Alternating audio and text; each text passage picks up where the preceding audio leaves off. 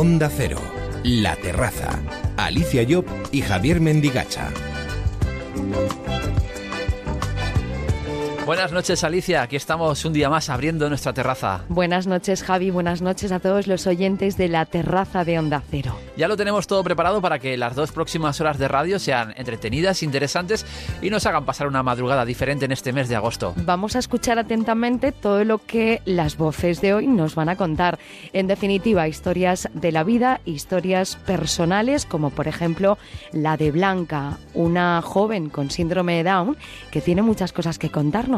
Estoy pensando en pedirles a nuestros próximos invitados también que me hagan un hueco en la abadía de Montserrat para ver si me voy de vacaciones allí y me desestrese un poquito que me vendría bien, porque vamos a conocer cómo se vive en un monasterio. Pues yo me apunto también, ¿eh? Pero antes de todo eso también escuchamos y conocemos el lado humano de Emilio Gutiérrez Cabán.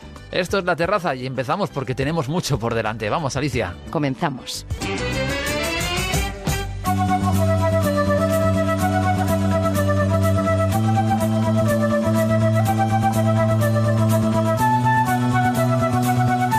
Alicia Job y Javier Mendigacha en la terraza de Onda Cero.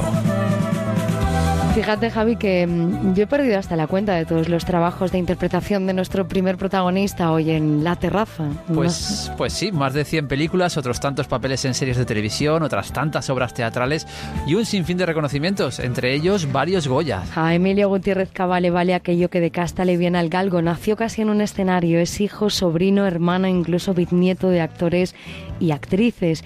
Nació en Valladolid, de raíces argentinas y es un poco ciudadano del mundo por su profesión. Hoy queremos descubrir en esta terraza el lado humano de Emilio Gutiérrez Cava. Buenas noches, Emilio. buenas noches, encantado. Bienvenido. En estas noches de agosto.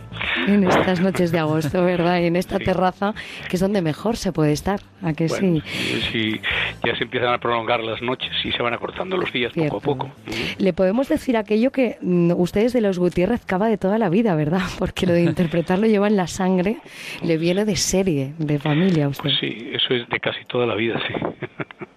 sí, efectivamente, toda mi familia se dedicó a este, a este curioso oficio, ¿no? Y entonces, pues, es evidente que, que algo debía estar genéticamente por ahí suelto, porque si no, no, no es normal, ¿no? Que hasta casi mi sobrina nieta también se haya dedicado a esto, ¿no? sin ningún tipo de, de, presión familiar, ni mucho menos, al contrario. Ahora hablaremos de su sobrina nieta enseguida. Emilio, a pesar de todo el bagaje profesional que usted tiene en los escenarios, la cantidad de papeles que ha interpretado, es una persona reservada, poco se conoce de su vida. ¿El hecho de haber crecido entre bambalinas le ha enseñado a separar la vida pública de la privada? Bueno, en parte se conoce algo de mi vida privada, no, no, no todo, y sobre todo, digamos que el conocimiento público de mi vida mm, privada se reduce notablemente con el aumento de edad. Hay que tener en cuenta que cuando va siendo uno mayor, salvo que sea una, una noticia mediática como el, la que tuvo o la que ha tenido lugar en el caso de Vargas Llosa con Isabel Presley, pues es difícil que a la gente de una edad se, ya se le preste atenciones sentimentales, digamos, y eso, pues claro, cuando yo tenía 30 años todavía sí, treinta y tantos, aún, aún se dedicaban un poco a, a, investigar sobre mi vida privada, pero luego ya eso empieza a desaparecer con los años, y más ahora que se ha agudizado en los últimos tiempos, y parece que ya las mujeres cuando tienen 30 años ya son muy mayores. Parece que estamos casi viviendo en el medievo, ¿no? Porque, o, o tal vez el, en el siglo XVII, que es cuando eran mayores a los 30, pero ahora de pronto te dice una chica encantadora, monísimo, pues sí, es que ya me siento muy mayor con 30 años, y dices, qué barbaridad, ¿no? Tiene eh, Emilio Gutiérrez Cava, como hemos dicho antes, eh, raíces argentinas. Eh, su madre, la actriz Irene Cava Alba, eh, Buenos Aires. ¿Se considera usted un poco argentino o no? No, no, ni ella siquiera se consideraba. Bueno, la verdad es que hay que decir que gracias a la Embajada Argentina, a, ser ella argentina y haber nacido en la Argentina, pues durante la Guerra Civil Española mis hermanas y ella pues pudieron tener una ayuda alimentaria o alimenticia complementaria de la Embajada Argentina y bueno, eso siempre fue una ventaja en aquel momento, pero ella nunca se sintió argentina. En, aquel, en aquella aquella época las compañías estatales españolas estaban mucho tiempo en Latinoamérica y pues sus hijos nacían allí muchas veces, ¿no? Las, las parejas formadas de director pues tenían sus hijos en Latinoamérica. Es el caso de Fernando Fernán Gómez, el caso de, de bueno de mi, de mi abuela y de otros muchísimos intérpretes españoles nacidos fuera de, de aquí, aunque luego vinieron aquí y se sentían españoles todos, claro. Cuando echa la vista atrás con todo lo vivido, con toda la experiencia de actor veterano, cuando pasea por Valladolid, que es su, su ciudad natal, ¿verdad? Cuando está con su familia, con su gente, ¿qué momentos de esos vividos quedan para siempre en, la memoria? Emilio, si es que usted suele echar la vista atrás, porque hay gente que ni para coger impulso. Fernando Fernando me decía que lo único que teníamos, o lo único que, que poseíamos, o que era nuestro, eran los recuerdos. Y es bien cierto que es lo único que podemos garantizar que por lo menos más o menos manoseados, más o menos manipulados los recuerdos es lo que nos queda, ¿no? Y sí, uno echa a veces la vista atrás cuando va por la calle Platerías en Valladolid o cuando va a otros miles de sitios de este país, ¿no? Yo este país lo conozco muy bien, de norte a sur y de este a oeste, y estoy completamente convencido de que si todos los españoles conocieran el país como lo conozco yo de norte a sur y de este a oeste, serían mucho más indulgentes y menos virulentos de lo que a veces son, porque entonces se notaría las diferencias enormes y al mismo tiempo magníficas que hacen que este país sea una excepción incluso en la propia Europa, ¿no? Y, bueno, cuando paseo por esos rincones, algunas tiendas cerradas ya de muchos sitios, restaurantes que han desaparecido, hoteles que ya no son, o otros que se levantan nuevos, esa remagnificada hora de aves o de, de tren de alta velocidad, pues todo eso me produce mucha nostalgia y al mismo tiempo pues recuerdo momentos muy claros. Lo de los años es una cosa curiosa, porque estás pensando en una cosa o haciendo otra, incluso cuando estás cortando cebollas y no estás llorando, y, y de golpe pues te acuerdas de algo que viene a tu cabeza de una manera impertinente y pesada, ¿no? En el momento más inoportuno aparece un recuerdo, ¿no? Aparece un recuerdo y dices, y bueno, y no, no, no está relacionado con nada de lo que haces, ni cuando estás cortando cebolla, ni cuando estás leyendo a Cervantes, pero aparece el recuerdo. Pero ¿cuáles algunos de esos recuerdos? Que es aquello que se le queda a uno en la memoria. Siempre tenemos momentos, claro. Se quedan, se quedan olores, se quedan imágenes, se quedan veranos. En el mes de agosto, pues siempre me acuerdo del, del, verano, de los veranos de mi niñez. Me acuerdo también de los veranos de mi, de mi juventud y me recuerdo de la la lluvia de estrellas del 12 de agosto, el día de San Lorenzo, quiere decir que son cosas que, que marcan mucho y que están ahí en, el corazón y en el espíritu de uno, ¿no? Emilio, si le nombramos a Antonio Ayora y Adolfo que estamos hablando de dos personas que le ayudaron a arrancar en este mundo. Y puede ser que mucha gente piense que por venir de familia que estaba en la profesión usted tuvo un inicio que fue cómodo, pero ¿fue así o no? No, no, no fue cómodo. No, eh, quiero decir, vamos a ver, eh, me has nombrado dos personas que fueron muy importantes en mi vida. Antonia Llora, pues era una persona a la que naturalmente yo conocí como profesor del Instituto de San Isidro de Madrid y me inició un poco en, el otro aspecto que yo desconocía del teatro, ¿no? Y, y él me ayudó mucho a entender fundamentalmente que el teatro era otra cosa distinta o otra cosa más de lo que yo había hasta ese momento eh, tenido ocasión de ver. Y en el caso de Adolfo Marsella, pues fue pues, simplemente que le preguntó a mi hermana Julia, oye, yo creo que tienes un hermano que se quiere dedicar a, a, la televisión o al, o al teatro, y mi hermana le dijo, sí, Dice, ¿por qué no, mm, por qué no viene a verme? Porque yo ahora estoy haciendo una serie, o voy a empezar una serie que se llama Fernández Punto y Coma, y estoy interesado en una persona más o menos de su edad o de sus características, de 18, 19 años, y a lo mejor me interesa verle para ver si puede hacer ese, ese personaje adolescente o, joven, ¿no? Y bueno, y sí, efectivamente, me, eligió. O sea que son dos, dos personas muy importantes. Y luego yo con Adolfo he tenido mucho trato a lo largo de toda su vida, y, y, con Ayora también. Es decir, que fueron dos personas a las que yo agradecí muchísimo, muchísimo lo que hicieron por mí. Ha trabajado bajo la dirección de muchos directores, entre ellos, bueno, por ejemplo, Mario Camus o Alex de la Iglesia, José María González Sinde o Pilar Miró. Eh, ¿Qué tal se llevaba usted con los directores de cada uno de pues los trabajos? En general, muy bien. Lo que pasa es que yo, no llegaba a congeniar en, esas, en ese sentido de, compadreo o de camaradería con ellos. Seguramente con el que más llegué a eso y, realmente, bueno, sentí muchísimo su, su desaparición fue con José María González Sinde. Con él sí que tuve una gran y con Pilar. Miro fueron los dos grandes eh, pilares sobre los que en alguna medida yo mm, hablaba con ellos cuando cuando no estábamos rodando les llamaba de vez en cuando o ellos me llamaban a mí. Esas pérdidas te dejan un hueco enorme en tu vida ese silencio que ya cuando abres una agenda y ves un teléfono de alguien a quien ya no puedes llamar pues es una cosa muy desconsoladora.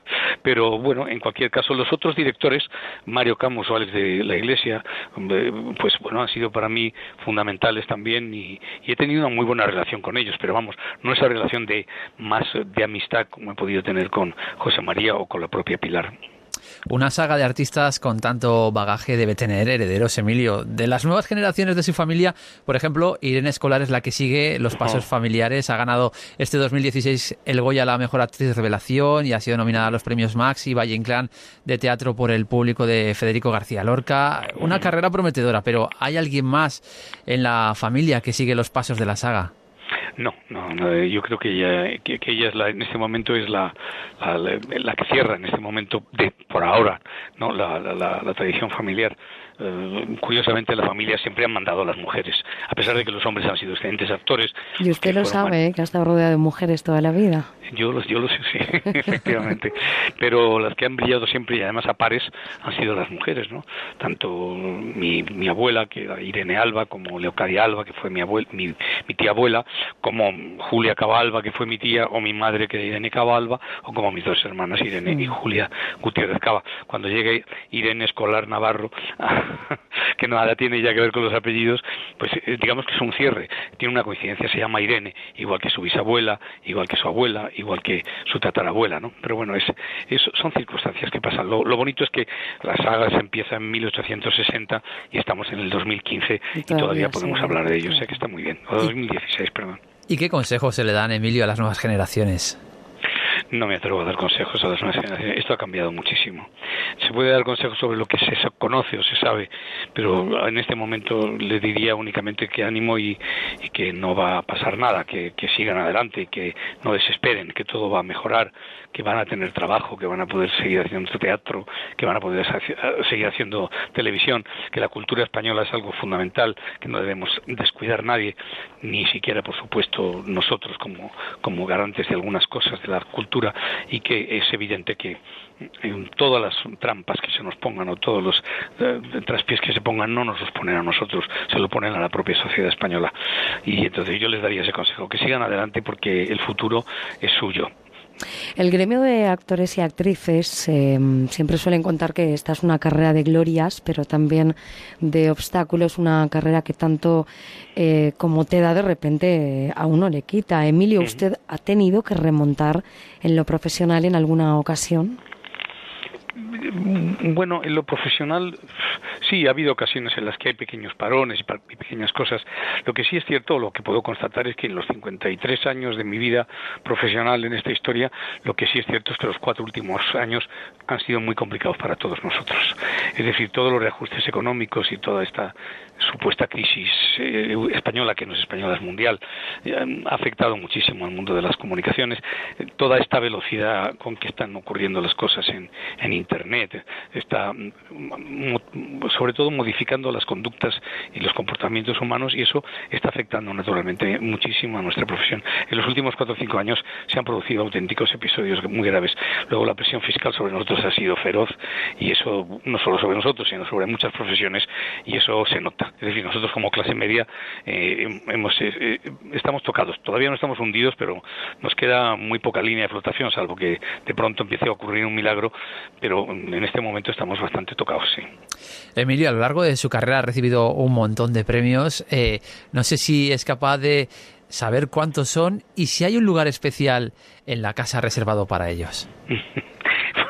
es que yo, le voy a decir una cosa. Eh, Javi, hemos estado intentando contar pues toda la cantidad de trabajos que ha realizado y, los premios. Un montón. Y salen muchísimos, salen muchísimos. Bueno, bueno eh, en descargo diría que hay gente que tiene menos que yo, pero hay gente que también tiene más que yo. ¿eh? Quiero decir que estoy en, estoy en el término medio, ¿no?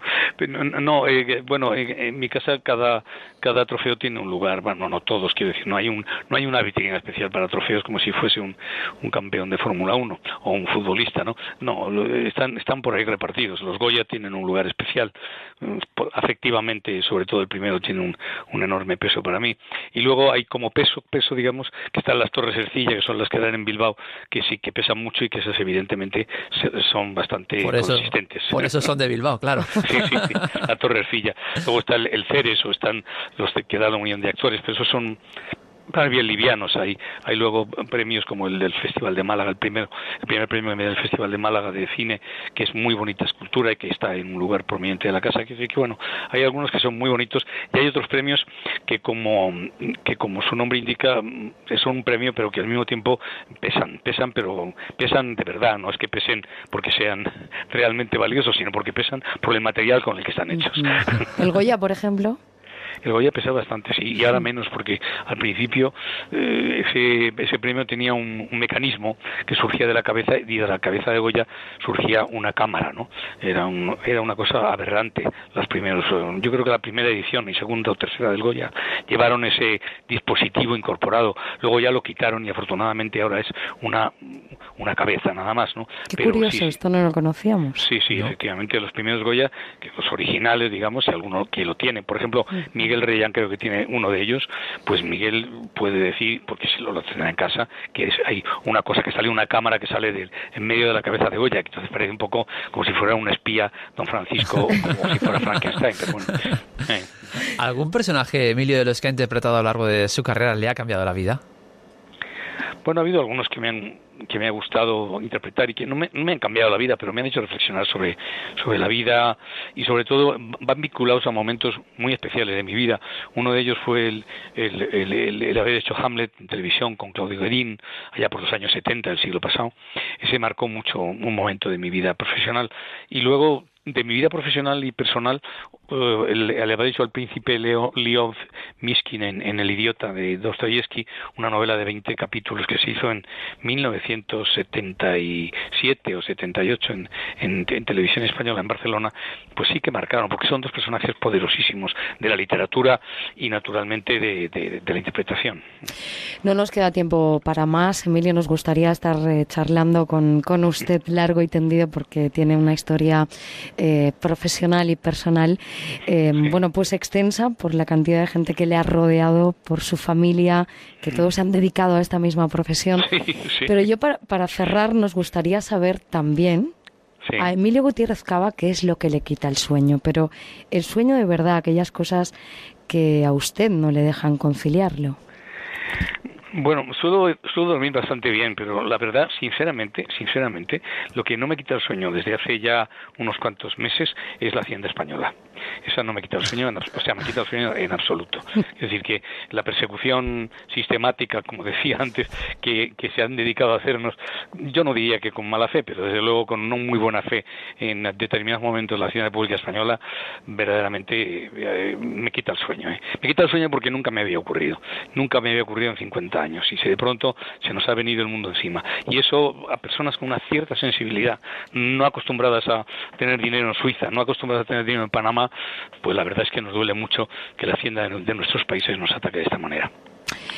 Bueno, pues hemos descubierto un poquito más, nos ha acercado un poquito más esa parte humana. A lo mejor algunas de las cosas eh, muchos oyentes no, no conocían, Emilio, así que te agradecemos que nos lo hayas contado y hayas compartido en esta terraza. Siempre me queda algún, siempre me queda algún secreto, ¿eh? y más en una terraza. Bueno, pero eso le va. una terraza con una copa en la mano, tal vez. pues no, hay, problema, podemos quedar otro día. buscamos una, y además ya sabes, que, ya sabes que de noche todos los gatos son pardos. Lo sabemos, Emilio. Bueno, pues eh, te llamamos para otra ocasión. Cuando Emilio, Gracias por compartir este tiempo con nosotros. Buenas noches. Buenas noches.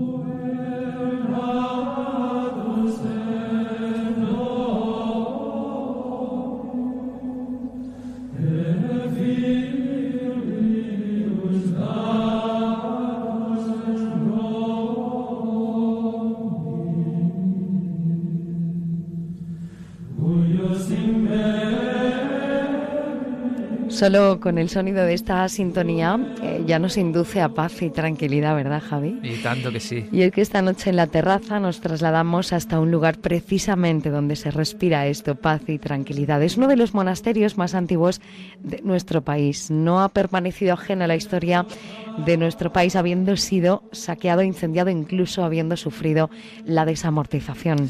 Pues sí, nos vamos hasta la abadía de Montserrat, donde se venera la Moreneta. Es además de lugar de culto y peregrinación el hogar de los muchos monjes benedictinos que en su día optaron por esta opción de vida. Hoy nos acercamos a su día a día, descubrimos cuáles son las labores de los monjes, cómo es la vida dentro de un monasterio y lo hacemos de la mano del hermano Bernat Juliol. Buenas noches, Bernat. Muy buenas noches. ¿Qué empuja a una persona en pleno siglo XXI, Bernat, a ingresar en una orden religiosa y convertirse en monje?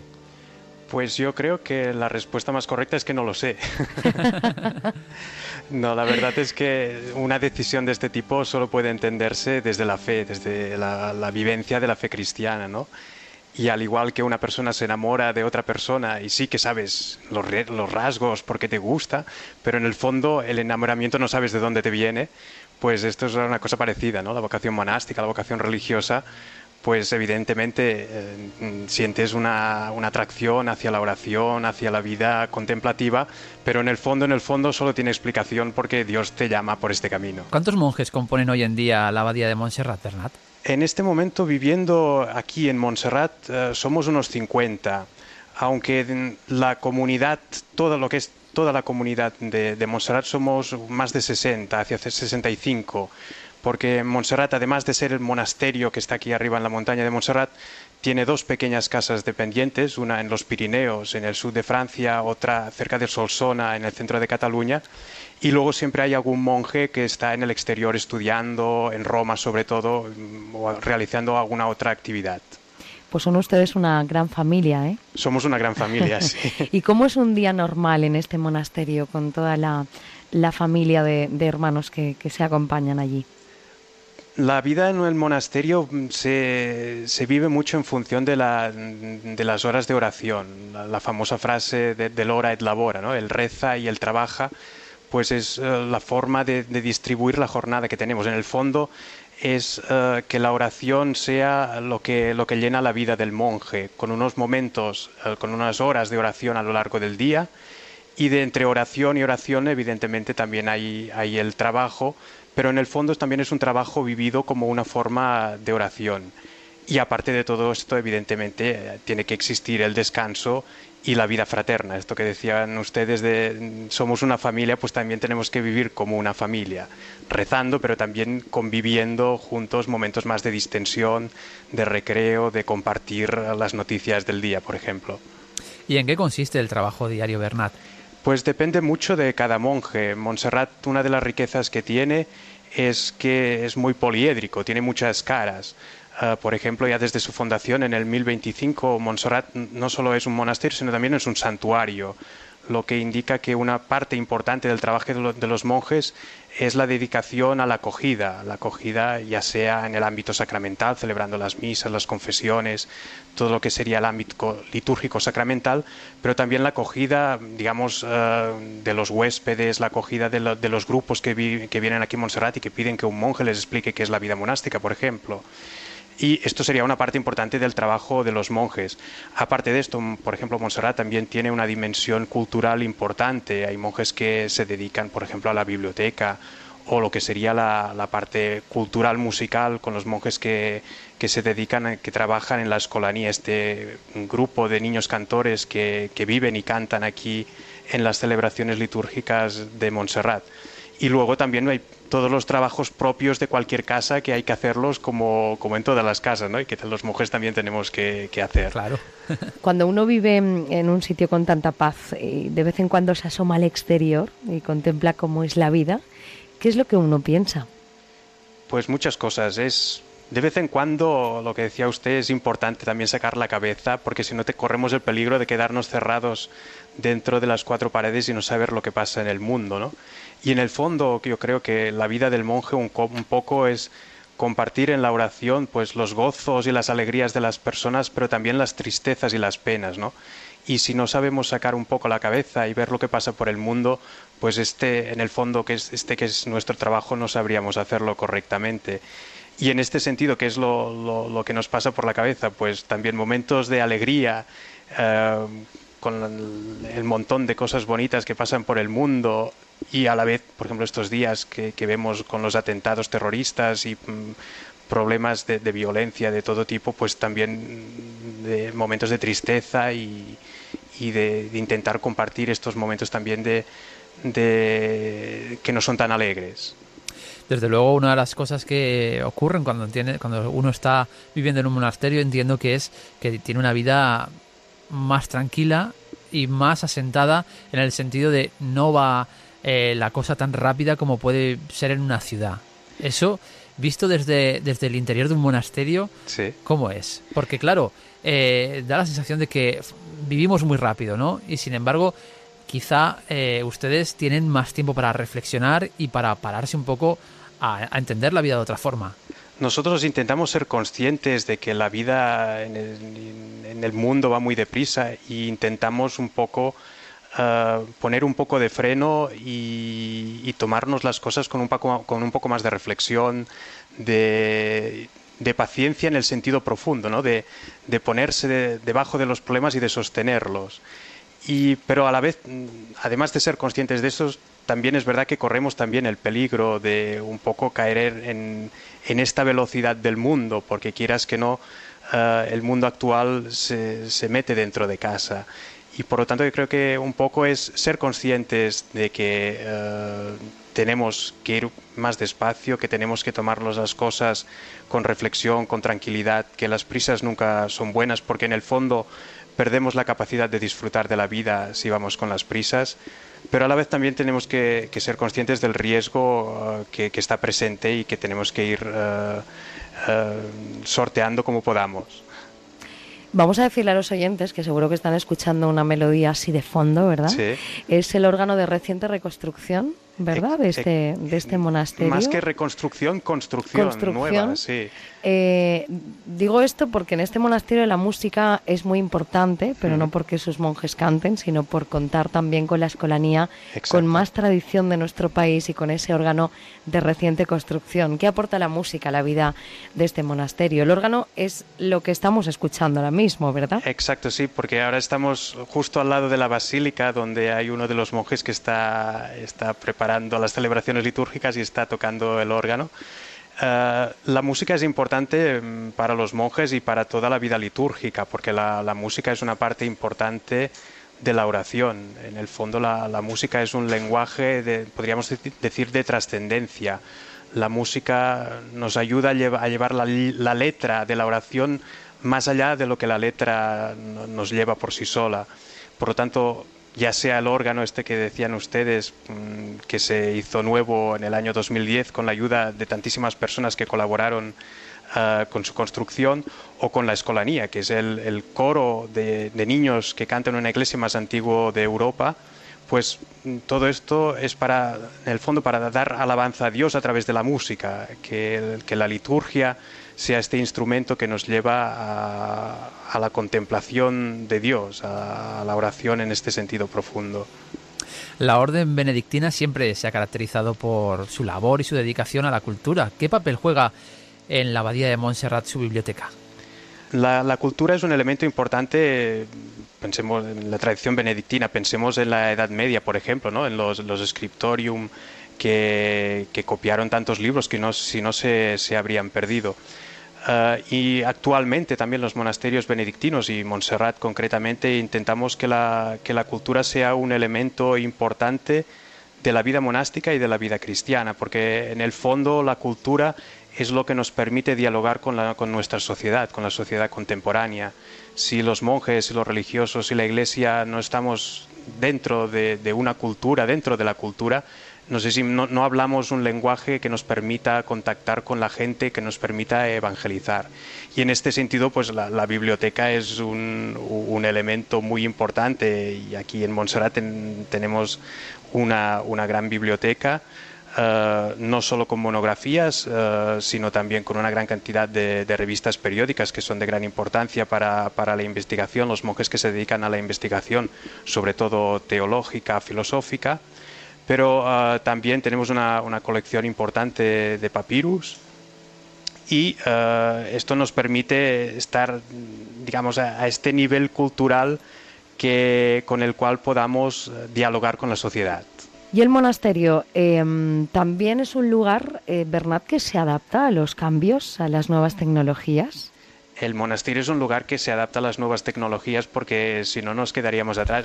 Como, decía antes, eh, tenemos que estar un poco metidos en el mundo. Si, no estuviéramos un poco metidos en el mundo, no cumpliríamos nuestra función de, que decía antes de, participar de la alegría y de las penas de la gente, ¿no? Y por lo tanto las nuevas tecnologías también eh, están metidas eh, dentro del monasterio y el tema está en que las nuevas tecnologías por sí, mismas evidentemente no son, no son malas, sino que tenemos que utilizarlas de manera que nos permitan eh, realizar eh, nuestro trabajo, nuestra función de evangelización lo más lejos eh, que podamos. Hombre, una prueba clara de que las nuevas tecnologías están integradas en el monasterio es que estamos ahora mismo conectados con la misma basílica, con una línea que tienen en la abadía de Montserrat para poder conectarse con las emisoras de radio. O sea que esto es una prueba clara de que, de que están, de que están a la última nuevas tecnologías. Nosotros ya desde hace un tiempo retransmitimos las celebraciones litúrgicas de la, que realizamos en la basílica, las laudes del mediodía, la salve que canta la escolanía a, la una o la misa en las vísperas de, de, la noche. Y hay mucha gente que, que reza con nosotros, ¿no? Es una forma de, de, llevar la oración, de hacer partícipes de nuestra oración a muchísimas personas que no están, que no están en la basílica, pero que, se unen a nosotros. Y el tema de las vocaciones, Bernat, porque oímos muchas veces decir que faltan vocaciones, sigue habiendo gente que empieza, comienza o que decide formar parte de la familia de la Abadía de Montserrat. Sigue habiendo gente que, llama a las puertas para venir al monasterio. Evidentemente, si viniera más gente, nosotros también estaríamos contentos. Pero hay, cada año hay varias personas que, se interesan por venir a, por entrar por la vida monástica. Ah, sí que es cierto que una vez llaman a la puerta, esto no quiere decir que entren directamente, ¿no? A partir de aquí eh, empieza un proceso de discernimiento que dura varios años y en el cual el, candidato, el postulante, pues va conociendo qué es la vida benedictina, qué es el monasterio y a la vez la comunidad también va conociendo al, postulante, a la persona que, quiere hacerse monje. Pero sí que es verdad que, notamos esta inquietud en, jóvenes y que, se interesan por la vida monástica. ¿Qué les dice la gente que acude a la abadía a pasar unos días? ¿Qué supone para ellos? ¿Qué es lo que más les impacta pasar por allí y quedarse unos días? Sí, nos dicen de todo, depende mucho de, la, de las personas, ¿no? Quizá la primera cosa que impacta cuando llegas a Montserrat es la montaña, la, forma de la montaña, el paisaje, la naturaleza, esto es la, primera impresión cuando, cuando llegas al monasterio. Una vez entras en el monasterio, el, panorama cambia mucho en el sentido que eh, dentro del monasterio hay, es un ambiente de recogimiento, de paz, de silencio poder participar en las celebraciones litúrgicas con, con la comunidad en la basílica. Eh, es curioso como, como, ver la gente que llega, quizá lo que decíamos antes, que llega con la velocidad del mundo y una vez pasa la puerta del monasterio va, va ralentizándose y, va entrando en este, en este ambiente de, de recogimiento, de silencio, de, de las pausas ritmadas por, por, la oración, ¿no? Y cómo van diciendo que esto les ayuda mucho a hacer un alto en el camino. Es un lugar, Montserrat, de mucha peregrinación. Es fácil aislarse un poco de todo el barullo de gente que, que peregrina hacia allí para poder llevar una vida más contemplativa dentro de lo que es el monasterio. Sí, es relativamente fácil. Nosotros el monasterio intentamos siempre que a pesar de, los miles de personas que, pueda haber en el recinto del santuario, en, la montaña, en la basílica, intentamos siempre que los lugares de oración se respete este ambiente de silencio, pero además, sobre todo en el interior del monasterio, que haya siempre o siempre que sea posible este ambiente más de tranquilidad, de paz, de reposo, porque si no sería imposible eh, llevar la vida monástica que intentamos llevar. Es una gozada escuchar ese órgano de fondo, un privilegio, Bernat, tener eh, de sintonía mientras eh, charlamos un rato con el hermano Bernat eh, Juliol bueno, pues esa sintonía de fondo que supongo que somos unos privilegiados ahora mismo, ¿verdad? Ha sido casualidad, sí. Desde luego. Hoy hemos conocido, nos hemos acercado, bueno, pues de primera mano a saber cómo es la vida en un monasterio.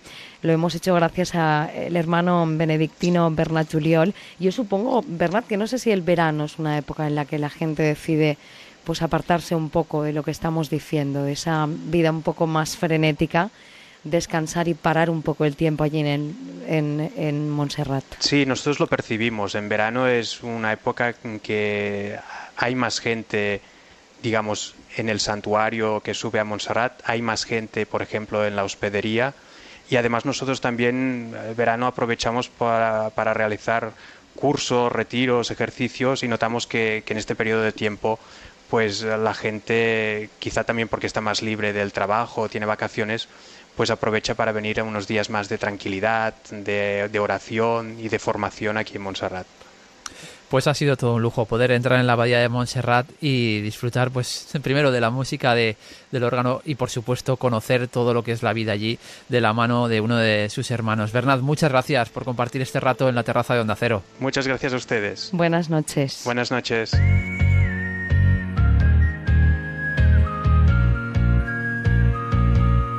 Onda Cero, La Terraza, Alicia Job y Javier Mendicacha.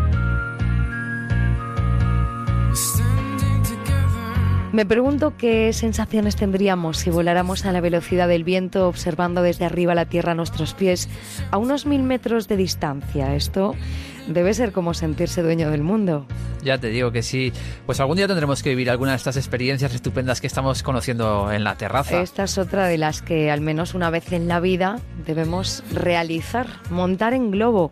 Una de las empresas que nos permite vivir momentos únicos encima de un globo la encontramos en Globos Viento Cero. Daniel Sanz es su director. Buenas noches, Daniel. Hola, buenas noches. Queremos eh, montar en globo, Daniel, es nuestra, nuestra intención. Vamos a ponernos en este caso. Pero ¿por dónde tenemos que, que empezar? ¿Qué debemos tener en cuenta? ¿Qué, ¿Qué debemos llevar encima? ¿Cuál es el primer paso que debemos dar si queremos o decidimos montar en globo?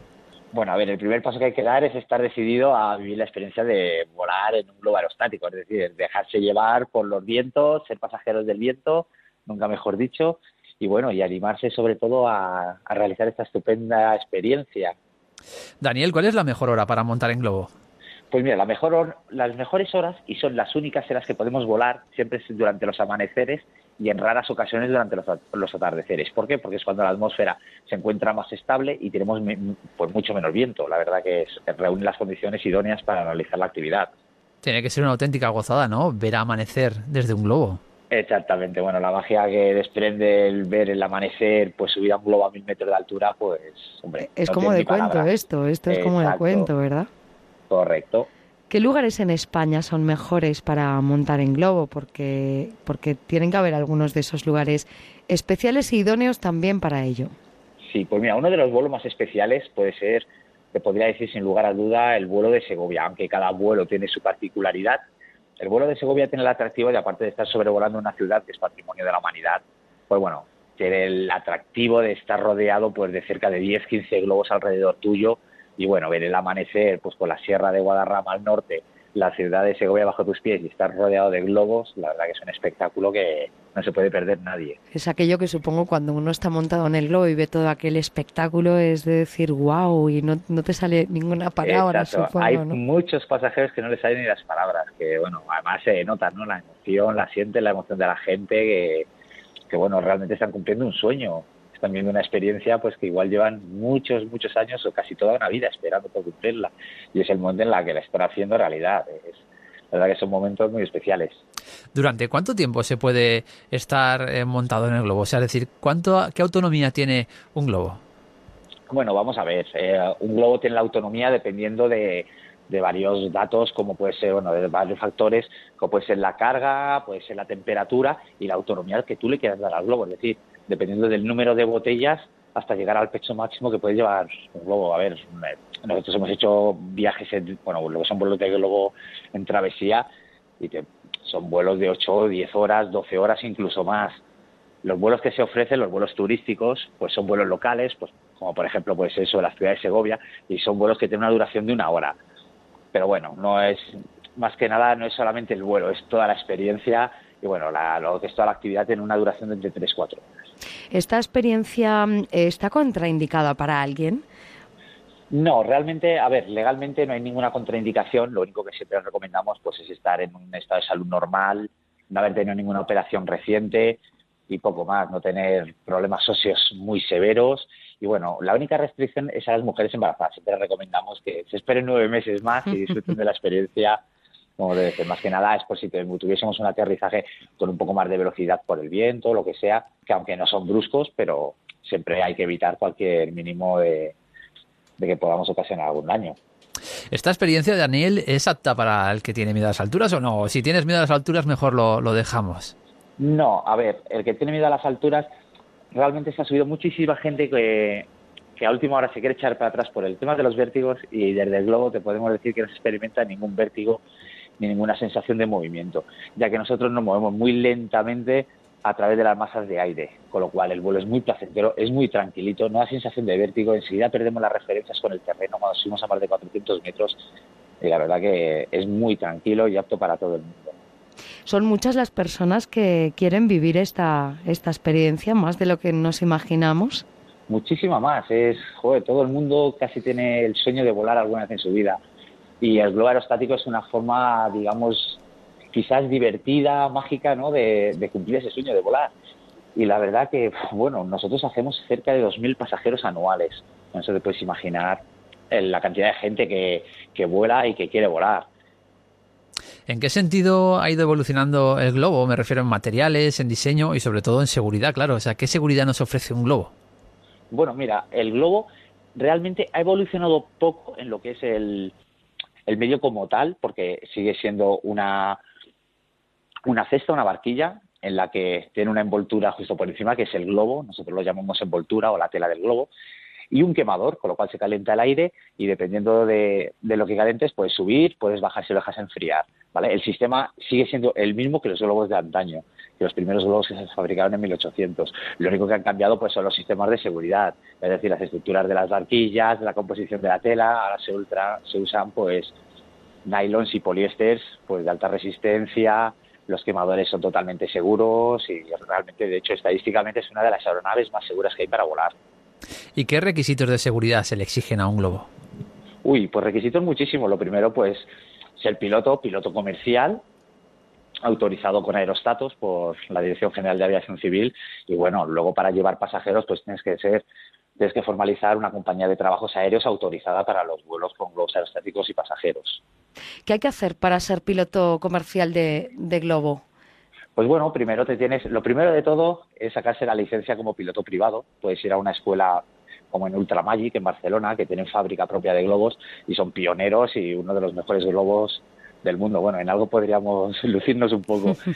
Y bueno, luego yo estoy en escuela de pilotos y allí te puedes sacar la licencia de piloto. Luego una vez ya tienes la licencia privada de piloto, pues ya es acumular horas, tienes que hacer 100 horas de vuelo y volver a examinarte ya como piloto comercial. Es decir, que hay que tener el título reglamentado efectivamente y evidentemente.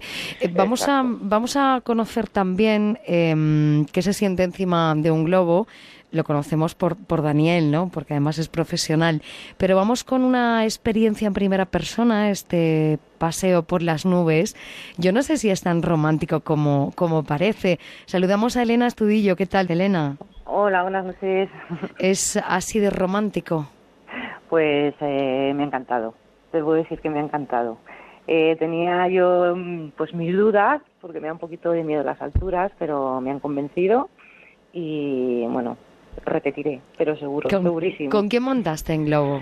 Pues con mi chico, con mi pareja, ¿vale? Me fue una sorpresita y estábamos él un poco a la expectativa porque como tengo un poco de miedo a las alturas, pero, pero bueno, la verdad que luego allí cuando ves todo el espectáculo de un globo que es inmenso, no, yo no, no sabía esas proporciones tan alucinantes que tiene un globo es que es enorme. Y bueno, la seguridad también que te dan un poco en el, eh, cuando te explican eh, pues lo que hay que hacer y demás, pues bueno, te da un poquito más de seguridad.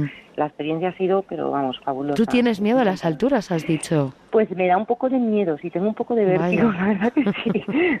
Por eso mi chico estaba un poco inseguro ahí, que no sabía al final, como fue una sorpresa, cómo iba a reaccionar. Pero bueno, la verdad que ha sido genial, me ha encantado. Muy bonito, muy bonito. ¿Y cómo fue esa primera vez? Pues eh, la verdad que una vez eh, es que es todo muy tranquilito, o sea, es que te metes en la, en la cesta y empiezas directamente a flotar.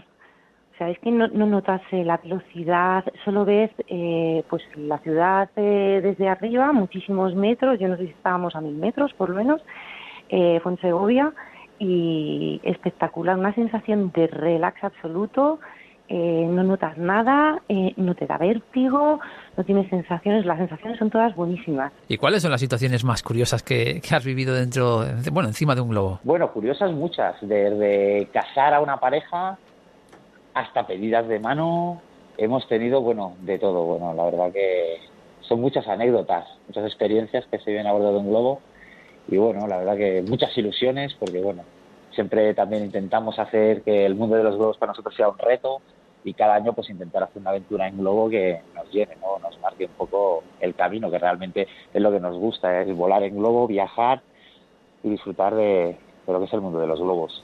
Oye, Elena, ¿y con quién te gustaría repetir experiencia? No sé si llevarte a alguien de tu familia para volver a montar en globo. Pues yo creo que, que a mi padre le gustaría muchísimo. Sí. Sí, es algo que tengo pendiente y, yo creo que va a ser una sorpresa también. Oye, según nos cuenta Elena, eh, Daniel, efectivamente puede incluso servir como una terapia de choque para aquellos que tienen un poco de vértigo, esto de montar en globo. Exactamente, bueno, y además de hecho sí que hemos hecho ya, bueno, junto con equipos médicos sí que se han hecho algunas terapias de, en pleno vuelo, ah, de gente que padece vértigo diagnosticado. O o bueno, miedo a volar directamente o y bueno. Bueno, pues una experiencia única que sin lugar a dudas nos tenemos que plantear, Javi. Esta sí que me llama la atención. Bueno, pues vamos a, ello, vamos a intentarlo.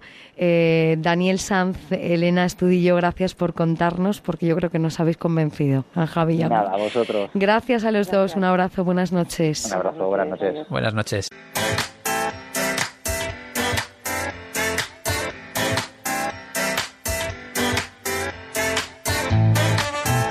Onda Cero, La Terraza, Alicia Job y Javier Mendigacha.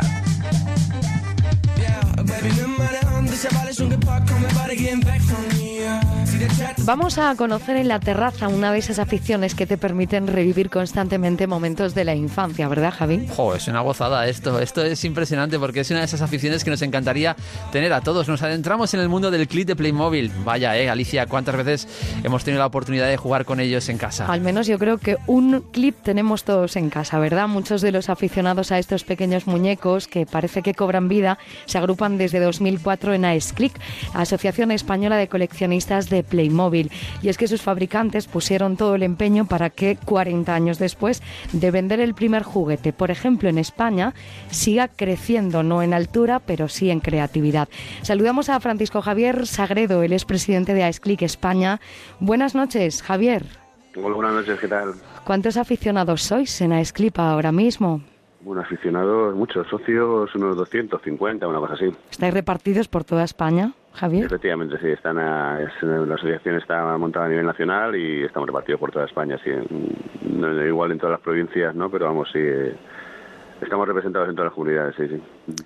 Los aficionados al clip, Javier, os confesáis amantes de este juguete. ¿Qué os ha dado eh, el mundo Playmobil para seguir con esta afición?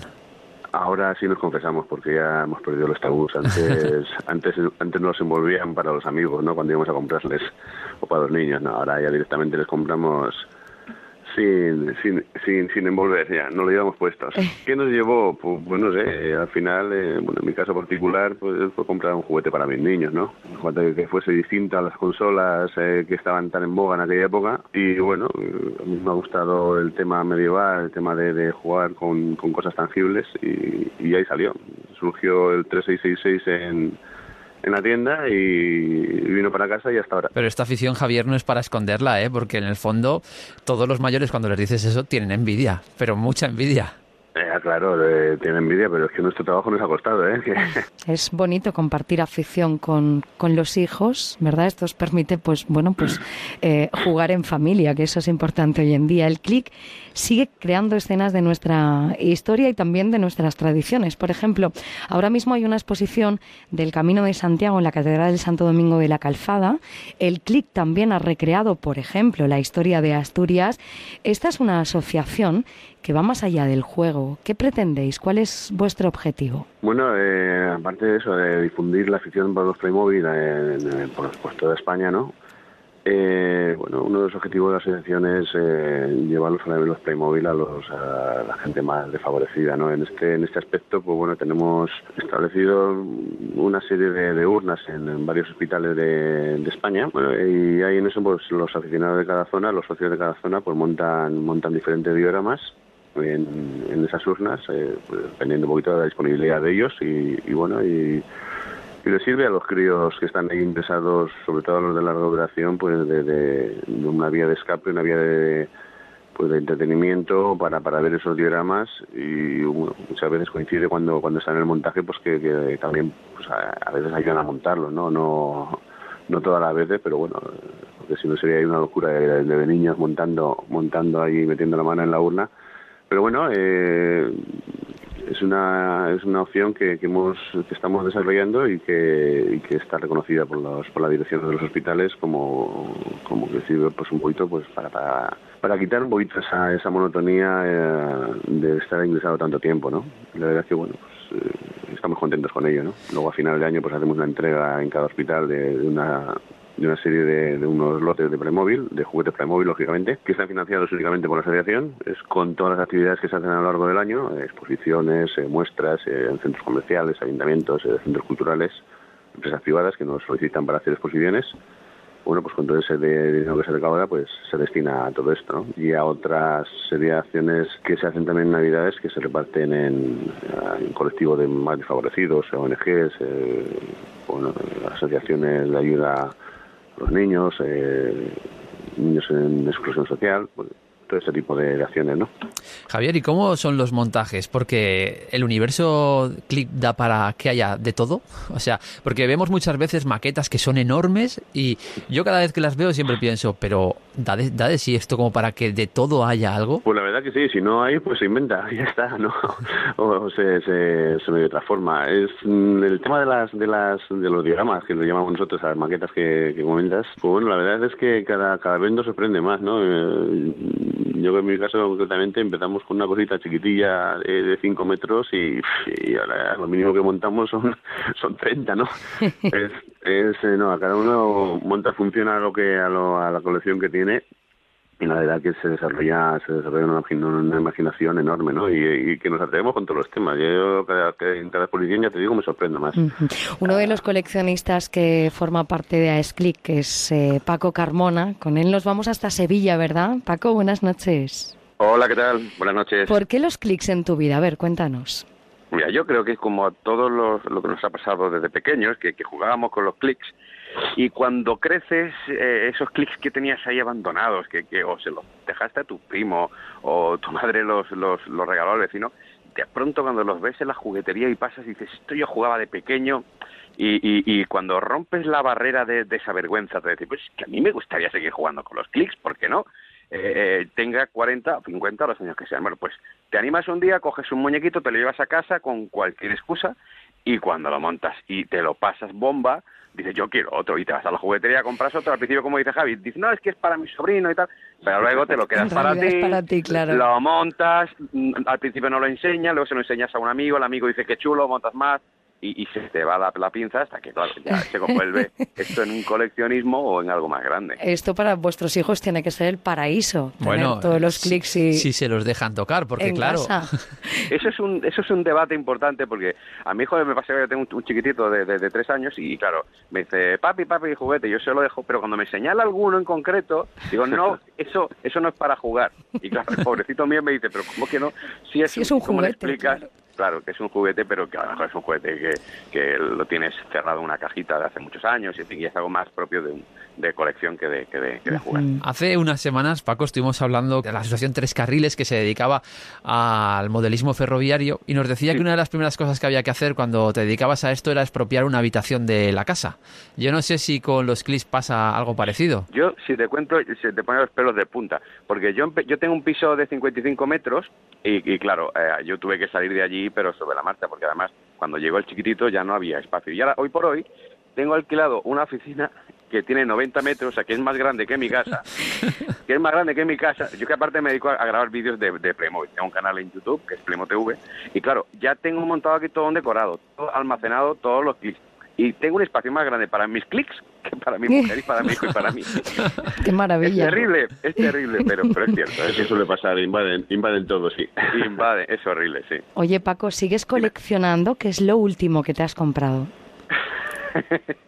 Pues el problema es que sí, sigo coleccionando porque Playmobil, cuando preguntabais si tiene de todo, es que no solamente tiene de todo, sino que además va a sacar más y sigue todos los días más y nunca, nunca estás a la última. Siempre hay una caja nueva, siempre, hace poco he comprado un- una mansión eh, que me faltaba en la colección, pero siempre estoy pensando en lo, cuando tengo una caja en la mano, siempre pienso, pero ¿cuál es la que viene detrás? Y, y- y es, es insufrible, es, es muy difícil estar al día vamos, es imposible estar al día con todo. Y, o ahí no hay bolsillo que lo resista, que eso es, otra cosa que podríamos hablar largo y tendido, evidentemente. Claro, hay que dejar ahí un poquito de, de dinero para esta afición, sí, ¿verdad? sí. ¿Recordáis cuál fue el primer clic que tuvisteis? Porque, bueno, yo creo que el barco pirata era uno de los estrellas o el fuerte de los... O la granja de Playmobil. Sí, sí. Hay, hay, hay quien se tira por los medievales, yo creo que Javi más de, de ese estilo, de los medievales y tal, como te hablaba antes del castillo. Yo era más de pirata, yo era mi barco pirata. Mi barco pirata, ese será, lo tengo ahí, es mi... Y habrá quien pues era más del oeste, cada uno tiene su, su propio su propio estilo y su propio gusto, ¿no? Sí, yo, vamos, yo realmente no jugué con ellos, ¿no? Ya te digo, empecé a ver con el, el tema este con, con mis hijos. Yo cuando salieron los Playmobil ya tenía una cierta edad. Yo tengo ya mis 52, ¿sabes? ¿eh? Que, que parece que no, pero, pero también pesan. Todos hemos crecido Pero bueno, eh, con me, los me, resa- Playmobil. me he resarcido con el tiempo, sí. En vez de jugar con ellos de pequeño, pues juego con ellos de mayor y ya está. Eh. Entonces sí, fue el, el 3666, el, el castillo, el castillo medieval. Oye, cuando hacéis exposiciones, eh, ¿prestáis los aficionados piezas o muñecos para el montaje? O como decíamos antes, son algún- algunas piezas que son intocables. Bueno, eh, las intocables se quedan en la estantería, lógicamente, ¿no? Eh, sí, cuando hacemos las exposiciones, nadie puede tener un diorama, bueno, alguno igual sí, de 80 metros, ¿no? Eh, nos juntamos varios, ponemos las piezas en común y bueno, y a partir de ahí pues se ponen en cada zona. Eh, lo más complicado que, hicimos eh, a nivel de compartir piezas fue eh, cuando hicimos el récord Guinness en Barbastro en el año 2010 y bueno, ahí sí que ahí nació la, la, la forma de marcar los muñecos en la planta de los pies, en el culete y tal para, para distinguirlo, ¿no? Porque pusimos tal cantidad de muñecos en común en cada diorama eh, Paco, bueno, Paco les marcaba Sí. con un gomet, con un con un con un posit, con un posit verde, ¿no? De esos, un Sí, gomet sí, verde sí. Para no fue un clásico. para Claro, no es que para no para no sí. casi 70.000 muñecos todos juntos, Sí, sí. luego para discutir cuál es el tuyo y cuál es el mío. Claro, claro. Bueno, pero se hace, se hace. Al final la gente, eh, la gente de, de Click es, eh, se vuelca con los proyectos, cede su muñeco, los presta y luego se recogen y esto es tuyo, esto es mío y nunca, nunca ha habido ningún problema en todos estos años. Ahora mismo, Javier, está en marcha hasta el próximo mes de septiembre una exposición en el Museo Olímpico Juan Antonio Samaranch eh, con motivo de los Juegos de Río de 2016 con los clics deportistas. Tenéis además un encuentro en Sevilla el próximo noviembre. ¿Cómo son esos encuentros?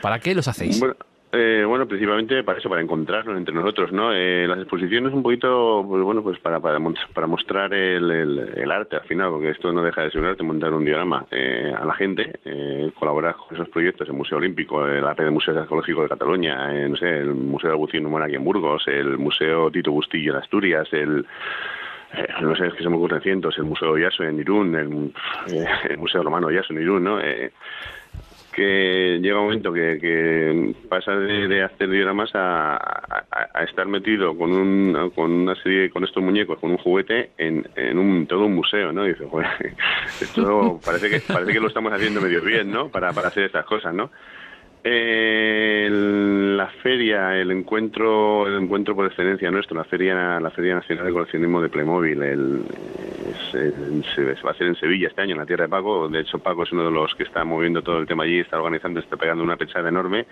No lo sabes tú bien, Javi, no lo sabes tú bien.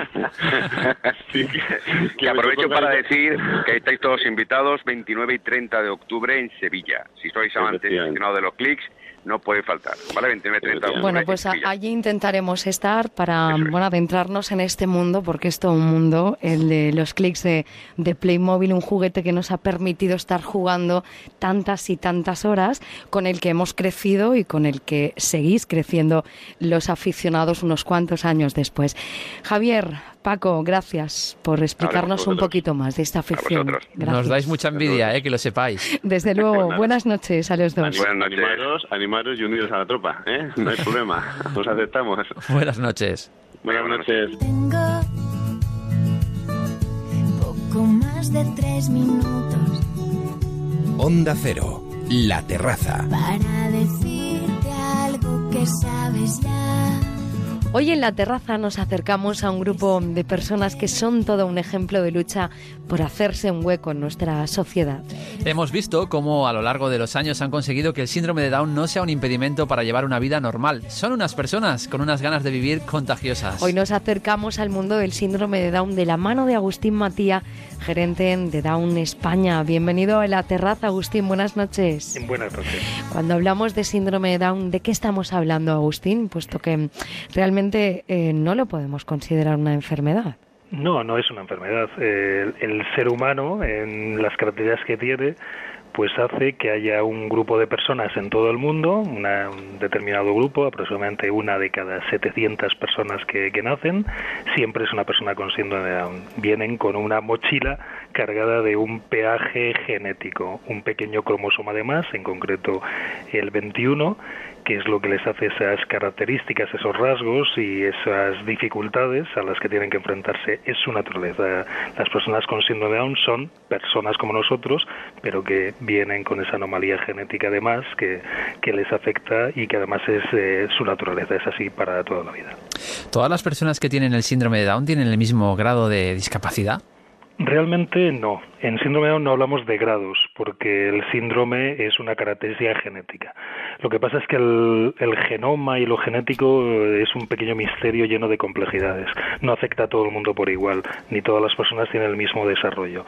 Por eso sí que nos podemos encontrar personas con síndrome de Down, pues como más locuaces, que se expresan mejor, que se manejan mejor, otras con más habilidades emocionales, sentimentales. Cada persona es diferente. En ese sentido podemos hablar de grados, pero tal como, como son grados o diferencias en todas las personas con síndrome de Down no son. Muchos padres, eh, Agustín, conocen durante el proceso del embarazo, de la gestación, que su hijo o su hija va a tener síndrome de Down. Otros eh, se lo encuentran en el mismo momento de dar a luz en el propio hospital. Sea de una forma o sea de otra, em, de entrada los padres se enfrentan a algo que es totalmente desconocido para mucha gente. ¿Cómo suele ser la primera reacción de los padres cuando se enteran que su hijo va a tener eh, el síndrome de Down? Pues hay una constante que todos los padres en todos los países siempre nos dicen que ese momento es de darles esa noticia, en ese momento donde fueron conscientes, eh, no se lo esperaban y que fue el peor momento de sus vidas en el sentido de que todas sus ideas, sus expectativas de lo que va a ser la vida de su hijo, de cómo iba a ser, cambian, se rompen. Hay una constante que también nos dicen todos los padres en todas partes, que a partir de ese momento no han tenido un momento peor. Que, que, muchos de ellos descubren que la vida es diferente, que es una carretera diferente, un viaje diferente, que no se lo esperaban, pero muchos de ellos nos dicen que es un viaje que, que tampoco eh, les ha llevado a, a un desastre como a veces se puede suponer, para nada. Agustín, ¿cuáles son los primeros pasos que hay que dar con un niño con síndrome de Down? ¿Hay que tener algún cuidado especial con respecto a un niño que no lo tiene? Pues los primeros pasos son exactamente los mismos que cualquier otro bebé. Es decir, ante todo, una persona con síndrome de Down, un bebé es un bebé. Necesita lo que necesita un bebé. Que le traten, que le cuiden, que le apoyen, que le mimen, que le toquen. Eso es lo que necesitan los bebés con síndrome de Down poco a poco los padres tienen que hacerse la idea de ese viaje que es diferente y sobre todo pues rodearse de apoyo. Nosotros recomendamos que no se agobien, que busquen información pero no exageradamente la década, es decir, nadie cuando nace su hijo planifica su vida hasta que va a tener 40 años, pues no lo vamos a hacer tampoco con un bebé con síndrome de Down. Suele apoyar mucho y suele funcionar mucho la experiencia de otros padres que han tenido la misma situación, que les explican, les comentan y que les ayudan a que comprendan a, a lo que tienen delante, a lo que se van a enfrentar y que lo asuman y lo acepten pues como debe ser, como una noticia diferente, pero que no tiene que ser una mala noticia. ¿Y ese proceso educativo para niños con síndrome de Down cómo es? ¿Qué atenciones especiales se necesitan a lo largo de toda su vida? Sobre todo en la primera etapa, en, a partir de los primeros meses de vida, es muy importante todo el proceso de lo que llamamos la atención temprana. Las personas con síndrome Down, por su peaje genético, tienen más dificultades en su desarrollo cerebral, en su estimulación. Por lo tanto, necesitan una estimulación temprana, antes que otros bebés incluso pues tienen que hacer sus ejercicios de logopedia, su entorno estimulante, el aprendizaje de, del idioma, de la expresión. A veces se da la paradoja incluso de que hay bebés con síndrome de Down que aprenden a, a hablar antes que otros bebés, que otros compañeros que están con ellos en guardería, porque con ellos se ha empezado antes. Y luego siempre, detrás de una persona con síndrome de Down, va a ser necesario un plus, un apoyo. ¿Por qué? Porque son personas que vienen con una discapacidad, con unas mayores limitaciones, cada persona es diferente, las hay algunas que se manejan mucho mejor que otras, pero todas necesitan un apoyo, sobre todo en lo que más las define, que no son los rasgos, sino que es la discapacidad intelectual, la, la discapacidad cognitiva, esa comprensión de lo racional, del entorno, que es donde están sus mayores limitaciones. Lo que está claro, Alicia, es que hoy en día la percepción que tenemos de las personas con síndrome de Down es totalmente diferente a la que socialmente se tenía hace unos años. Hoy todos tenemos asumido que son personas autónomas, totalmente independientes. Déjame, mira, que te presente a una persona que se ha esforzado durante estos años para conseguir pues eso, su objetivo de vida. Ella es Blanca, está estudiando en la Universidad Terapia Ocupacional y compagina sus estudios con su trabajo como educadora en una escuela infantil y le encanta aprovechar cada segundo del día por lo que hemos visto. Blanca, buenas noches. Hola, buenas noches.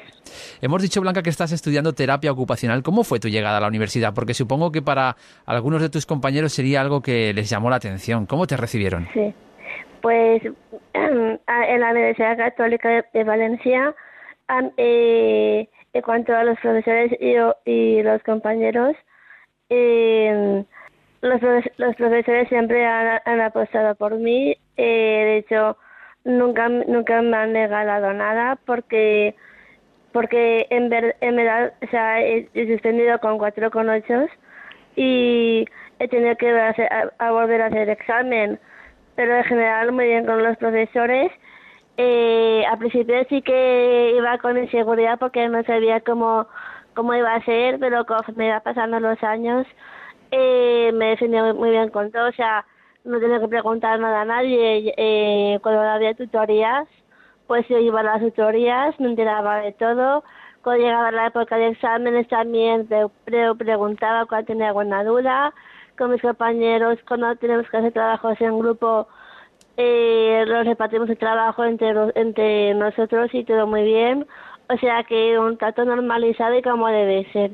Oye, déjame, Blanca, que diga en nombre de toda la gente que hemos estudiado que quema la gente los profesores que suspenden con un 4,8. Eh, eso es tener muy mala idea. Desde luego, desde luego. ¿Qué es lo que más te llama la atención de, del concepto que tenía la gente con la que te relacionas sobre las personas con síndrome de Down, Blanca, y del que tienen ahora que te conocen? ¿Qué muros te toca ir destruyendo eh, durante o en el camino de tu vida, Blanca? Pero te refieres a a las personas que... Que están contigo, que te acompañan día a día, que estudian contigo en la misma clase, que son tus amigos, que son tu entorno, con los que vives y convives diariamente. Pues con mis compañeros, la verdad que muy bien, eh, me han aceptado tal y como soy, conocen cómo, cómo soy, que tengo capacidades, que te, y, y que bueno lo que lo más importante no es poder estar con los compañeros y hablar con ellos. De hecho era, eh, yo en la universidad católica el año pasado se graduaron mis compañeros y me invitaron a la última lección porque me dijeron que al ser de, de estar con ellos todo el año que estaría guay pues que al final del, del año pues hacer, hacer la última lección con ellos ir a la última cena con ellos. Entonces, pues el trato normal con mis compañeros muy bien, muy contenta, eh, con los profesores también muy bien. Y de, yo de la Universidad Católica la verdad es que estoy muy contenta, es un trato muy normalizado. Oye, y en la guardería o en la escuela infantil donde trabajas, ¿cómo se comportan esos pequeños a los que día a día te tienes que enfrentar, Blanca? Porque no es fácil tu trabajo, ¿eh? Ya, bueno. Nada, a ver, se portan bien. Eh, es una escuela infantil in- eh, inclusiva, que eso se, que decírtelo. Y trabajamos sobre todo el modelo McWilliams, que es trabajar en el entorno, como bien ha dicho Agustín. Eh, trabajamos en el entorno con la familia y, y lo que hacemos es trabajar eh, trabajar con la familia en su entorno, con el niño, y luego aparte en, la, en, el cole donde trabajo, eh, los de atención temprana eh, suelen estar dentro del aula y a- al niño con discapacidad y también trabajando los objetivos. Y aparte se da consejos y estrategias a los maestros para que puedan hacer esos objetivos, porque yo, por ejemplo, también estoy haciendo prácticas ahora y también estoy dentro del aula con, con un niño y haciendo objetivos. Entonces, eh, nosotros trabajamos así y la verdad es que eh, estoy muy contenta porque eh, en el trabajo también me han aceptado como soy, eh, me conocen muy bien, conocen muy bien mis capacidades y, y, y que también puedo aportar mucho porque que, que mejor que yo para para eh, trabajar con esas personas por mi experiencia y porque puedo aportar muchas cosas y yo creo que es un trabajo muy gratificante ver, si me ves cómo dan el primer paso y ver cómo consiguen los objetivos. Y yo me yo eh, de trabajo soy de, soy de estoy de apoyo dentro del aula trabajando con los niños con discapacidad. Blanca, ¿cómo te imaginas tu vida dentro de unos años? ¿Qué planes de futuro tienes? ¿Qué planes de futuro tengo? Pues, a ver, en primer lugar me gustaría tener, eh, tener un trabajo, ¿no? Como todos. porque por la, con la porque con la época en la que estamos, el paro y todo eso, eh, el, tra- el trabajo, mantenerlo eh, a pie de cañón, trabajar a tope, esforzándome, haciendo lo mejor que pueda, porque yo puedo, eh, mostrando mis capacidades. Luego también, eh, también me gustaría eh, hacer vida independiente, porque creo que es muy importante para mí, sobre todo para mi autodeterminación, porque eh, creo que es bueno te- el ser independiente y el poder, sal- eh, poder salir, hacer, tener mi propia casa y un poco pues hacer mi vida independiente y, y el resto pues a los amigos que también tengo amigos y salir con ellos. Agustín, estamos escuchando a Blanca y la verdad es que, pues de alguna forma nos está dando como una lección de vida, ¿no? Eh, para ella, bueno, pues el día a día también es un poco un reto y lo está superando con creces. Yo supongo que a vosotros desde Down España este tipo de historias os llenan de, satisfacción, ¿no? Por todo el trabajo que, que hacéis desde, desde, la, desde la asociación. Sí, eh, a ver, la verdad es que es, es, es un orgullo escucharla, pero sobre todo cuando conoces a Blanca y los que la conocemos y lo tratamos, lo que vemos es a la persona. Es decir, Blanca es el esfuerzo de ella, el trabajo que ha hecho su familia, conocemos a todos, pues cómo, cómo le han dado una- apoyo cuando lo ha necesitado, cómo están ahí y lo han hecho posible. Y en ese sentido, Blanca es un ejemplo por ella misma. El que además es una persona con síndrome de Down, pues bueno, vale, está, está ahí. Es pero, el además. Pero es el además. Entonces, ese es nuestro objetivo. Personas como Blanca. Además, cada vez eh, empieza a haber más personas pues que desarrollan esas capacidades.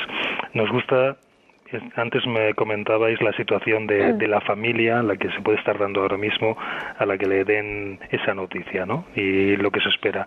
Muchas veces lo ponemos como ejemplo para decirles, eh, nadie cuando le dan esa noticia tiene escrito el guion de su vida. Vuestro hijo tampoco. Efectivamente. Eso es así. Blanca, ¿cuáles son esos prejuicios, esas etiquetas, porque somos muy dados a etiquetar, que no soportas que tengan las personas sobre pues la gente que tenéis síndrome de Down? Etiquetas, pues, eh, pues que no somos capaces, por ejemplo, que cuando salimos a la calle eh, que no nos miren como extraños, eh, no tenemos ninguna enfermedad que se pueden sentar a nuestro lado, eh, tenemos, una enfermedad, te- tenemos una discapacidad y que nos molestamos. Eh, pues que a veces también nos, nos insultan a veces y creo que eh, yo creo que tiene que haber insultos que se deberían callar porque son insultos que molestan. Entonces yo creo que esto se debería parar. Tú lo que tienes que hacer... también, que, también quería decir una cosa que no he dicho antes, que es eh, sobre los límites, porque lo que ha dicho antes Agustín también. Quería recalcar que eh, yo límites no me pondría. Yo, yo, no, yo no me pondría límites porque creo que todos los, todos los días aprendemos cosas. Yo, por ejemplo, cada vez que me levanto, eh, yo aprendo cosas nuevas. Entonces yo creo que límites nunca, nunca hay que ponernos, porque siempre aprendemos. Hasta el día que te mueres, eh, seguimos aprendiendo cosas. Entonces yo, desde mi punto de vista, no me ponía límites. Pues yo, Alicia, creo que acabo de aprender ahora mismo, hoy, que nos hemos olvidado de que hay que aprender cada día cosas, fíjate. Desde luego. Me has dejado alucinada, Blanca.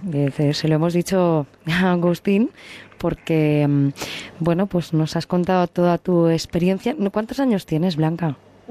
27. 27 y todo este camino recorrido con todo lo que has aprendido y, y, todo lo que te queda como a nosotros, ¿eh? que aquí estamos todos para aprender día a día, como tú dices.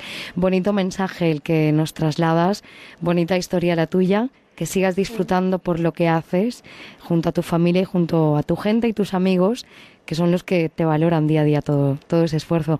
Un abrazo, Blanca.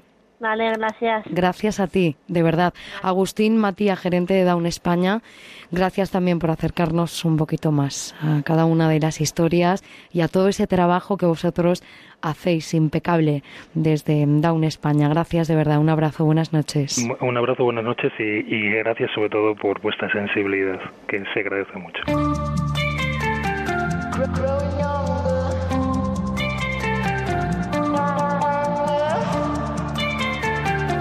Ven a la terraza con Alicia Job y Javier Mendigacha en Onda Cero.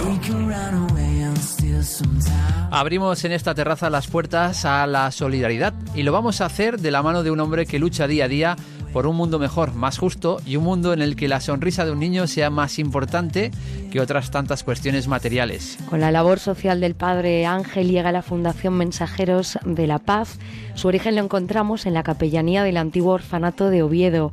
Fue uno de los primeros hogares de esta fundación que luego se extendió por el país y por otras partes del mundo como por ejemplo Latinoamérica.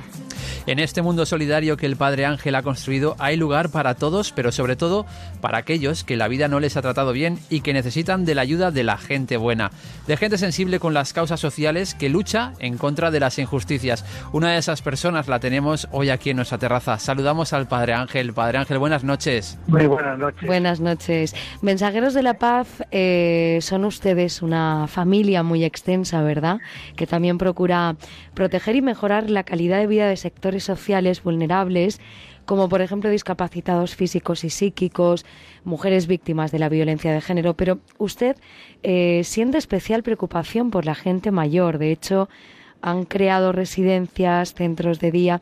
¿Por qué está sensibilizado con nuestros mayores? Sí, porque el denominado común siempre entre los niños y los mayores es la soledad, es el encontrarse solo, el no tener quien te acaricie, quien te quiera, quien te pueda besar y por eso eh, desde el mismo Papa Francisco, ahora que se acerca el Día de los Abuelos, nos escribía una bendición y una carta preciosa diciendo que los abuelos, las personas, podemos vivir casi sin, sin comer y sin techo, pero que no podemos vivir es sin cariño, es sin tener a alguien a quien querer o alguien que nos quiera, ¿no? Aparte de la labor de, desde Mensajeros de la Paz, usted mismo es ya una institución solidaria a la que mucha gente acude y a la que mucha gente le debe su hospitalidad. Usted, Padre Ángel, nunca deja de ayudar a los demás. Yo, yo creo que, que uno siempre recibe más todavía de lo que da, pero no solo en mi caso, en cualquier caso, cualquier persona, lo sabemos que, que a veces pues tiene la oportunidad, el privilegio de poder dar algo, compartir algo de lo que tiene con los demás, al final uno se siente tan, tan feliz, uno se siente tan, tan seguro y tan lleno que, eres capaz de, dormir a, pierna suelta pensando que a alguien le has podido ayudar o hacer feliz, ¿no? A usted esto le ocurrirá continuamente. yo siempre me siento feliz, me siento feliz porque yo creo que no hay felicidad mayor que, que poder dar y darse uno al otro y, y uno tiene tantas ocasiones de poder darse, de poder decir a las personas que están solas que, que las quiero, eh, que se sientan acompañadas, que eso te da una satisfacción interna preciosa, ¿no? Todas las acciones solidarias evidentemente son importantes, pero ¿han habido experiencias duras durante toda su vida? Sí, sí, sí, sin duda cuando alguno de los niños se, se nos va, se nos muere o alguna persona a la que a veces la ves tan sola se te va o problemas de gente que tenemos que a veces están pues eh, en la cama, en los hospitales, en su propia casa, claro que te duele y sobre todo desde esta iglesia de San Antón abierta a las 24 horas del día en Madrid, en la calle Hortaleza, en donde llegan tantos de las personas de los sin techo, de los que no tienen ni tan siquiera un portal, un colchón, un lugar donde dormir tienen que dormir encima de un banco, cómo no te va a angustiar eso y cómo uno puede ir tranquilo a la cama a dormir sabiendo que hay cientos, miles en nuestra propia ciudad, eh, casi en nuestro propio portal, gente que no tiene dónde dormir, ¿no? ¿Cómo es un día en la iglesia de San Antón, Padre Ángel?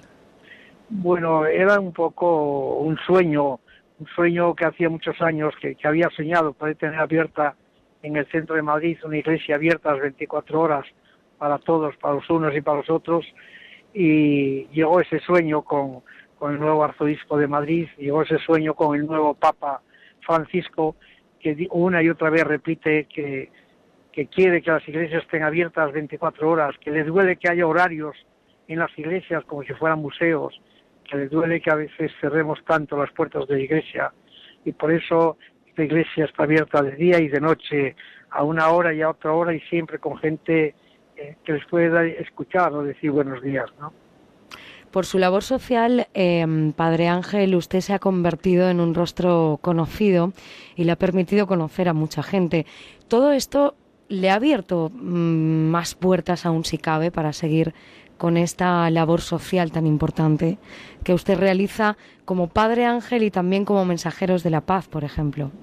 Sí, el tener esa iglesia abierta 24 horas ha sido abrir una bocanada de, de aire eh, afuera, de, de, abrir esas ventanas y esas puertas para que la gente pueda entrar, se puedan consolar o nos puedan consolar a nosotros. Ya lo creo que hay un antes y un después de haber tenido una iglesia en el centro de Madrid, en el corazón de Madrid, en la Plaza Chueca, en donde muchas noches los jóvenes y las chicas, a veces hasta altas horas, están allí y después tienen un lugar en donde poder ir a, a sentarse o a tomar un poco de agua fría, ¿no? ¿Qué tipo de público suele tener en la, en la parroquia? Todos, de una manera especial, los más desfavorecidos, los que no tienen donde dormir, los que no tienen eh, una casa, los que no tienen llaves para poder poner en el llavero. Pero también viene gente mayor, gente juvenil, jóvenes, pues a rezar, porque es una casa de acogida, de, de, hay una música suave gregoriana durante todo el día y la noche, hay unas religiosas, hay unos hombres y mujeres seglares que están allí y que solamente su sonrisa les contagia a la gente la, felicidad, ¿no? Durante este año 2016, hablando de la Fundación Mensajeros de la Paz, eh, se ha dedicado principalmente al refugiados, un tema que a usted sabemos que le preocupa muchísimo. Ustedes desde la Fundación, ¿cómo han podido actuar en este sentido? ¿Cómo se han acercado al refugiado? ¿En qué medida les han ayudado? Bueno, hicimos la primera salida yendo a Hungría, eh, un día para ver en, in situ a los refugiados y allí se nos como San Pablo se nos cayeron todas las luces al ver miles y miles de personas andando por las vías del tren, niños pasando frío, autoridades que no estaban de acuerdo en, en abrir las puertas y los muros y las fronteras para que puedan pasar y desde entonces, desde hace más de un año, estamos en cuatro puntos de, de las fronteras de, de, Siria, de los refugiados, eh, de una manera especial en Lesbos, en Grecia, en Macedonia, en donde eh, llegan centenares todos los días en esas barcas los que no eh, sucumben por el camino o se mueren. Y, la verdad es que es una tragedia inmensa eh, que te hiere el alma y te hiere el corazón eh, pensar que en pleno siglo XXI aún todavía estemos con estos que a veces se les trata peor que, que a los peores animales, ¿no?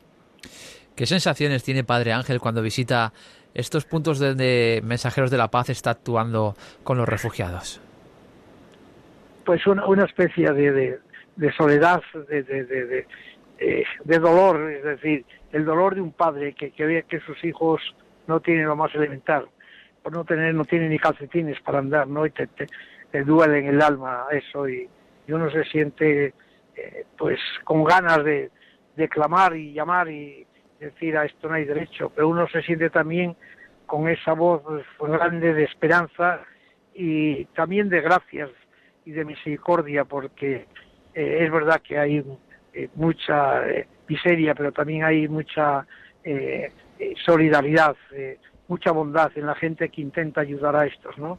Padre Ángel, ¿y en qué otros proyectos está pensando de cara al futuro? No es que me esté pensando qué es lo que se puede hacer, sino cuando ves una necesidad, cuando ves un problema, acercarte allí, estar cerca del que, del que lo necesita, es decir, no esperar a, a que ya pase el problema, sino nada más que se anuncia el problema, ese terremoto, esa desgracia, ese incendio, ese maltrato, eh, eh, esa muerte inesperada de, de un amigo o de, o de una persona que se encuentra sola o de ese mendigo que hace muy pocos días en mismo Madrid habían acabado con él matándole a golpes, pues ir y estar cerca de él, ¿no? Padre Ángel, el proyecto en el que están ahora inmersos eh, va encaminado a ayudar a los niños a que puedan seguir estudiando. Lleva por nombre Llena sus mochilas de ilusión. ¿Cómo podemos hacer nosotros para llenar esas mochilas de ilusión? Yo creo que de una manera especial, eh, sintiendo en el fondo del alma el, lo que nos pasa y sintiendo que hay muchos niños que al comenzar el curso se las van a ver eh, muy mal para poder llevar eh, material escolar en sus mochilas o poder poder ir al colegio o a la clase con otros compañeros distintos. Y mientras a uno se les puede regalar el, el móvil y el iPad para que puedan trabajar, eh, otros a veces no tienen ni un, un, bolígrafo ni una libreta en las que poder empezar a estudiar esos primeros pasos en, en que todos hemos tenido, ¿no? todo lo que usted hace sin duda es para ti, supongo, es para usted, eh, supongo, toda una experiencia vital, ¿verdad, Padre Ángel? Es y lo ha convertido en su forma de vida. Sí, es una experiencia porque día a día cada vez sucede una cosa y, y, y uno no quiere acostumbrarse a, a, la miseria, es decir, hay algunos que a veces están, por ser profesionales, se acostumbran a, pues, al dolor, a la miseria, a enterrar a los muertos yo no quiero acostumbrarme a enterrar a los muertos, yo quiero desenterrar a los muertos y que puedan vivir, ¿no? Padre Ángel, ¿y en esto está usted solo o recibe ayuda de organismos e instituciones que le respaldan? No, he de decir que desde hace más de 50 años que estamos en, en este evento, es decir, son muchos los miles de personas, de colaboradores, eh, de voluntarios, de, de personas eh, cercanas y no cercanas, que te llaman, de instituciones oficiales, de organismos en los que eh, cuando uno se acerca a ellos, eh, yo nunca he tenido eh, el no de negativa a que me ayuden para poder salir adelante en estos momentos a veces difíciles para muchas familias, ¿no? A lo largo de su vida, Padre Ángel, usted ha recibido reconocimientos importantes por su labor también a través de Mensajeros de la Paz. Por ejemplo, eh, esa labor fue reconocida con el Premio Príncipe de Asturias de la Concordia en 1994, pero además también eh, recibió la Gran Cruz de Oro de la Orden Civil de la Solidaridad Social. A usted no le hace falta que le reconozcan su labor, porque cuando las cosas se hacen de corazón, ¿verdad? Y por devoción, uno prácticamente no lo necesitan pero sí que se agradece, padre, que los demás tengan en cuenta lo que se hace. ¿Cómo valora usted o sí, cómo recibe estos reconocimientos? Primero, a, a, mi edad ya los, los reconocimientos y eso eh, no te sirven para la vanagloria, como cuando uno es joven, que, que uno pues a veces presume ante sus padres o ante sus amigos.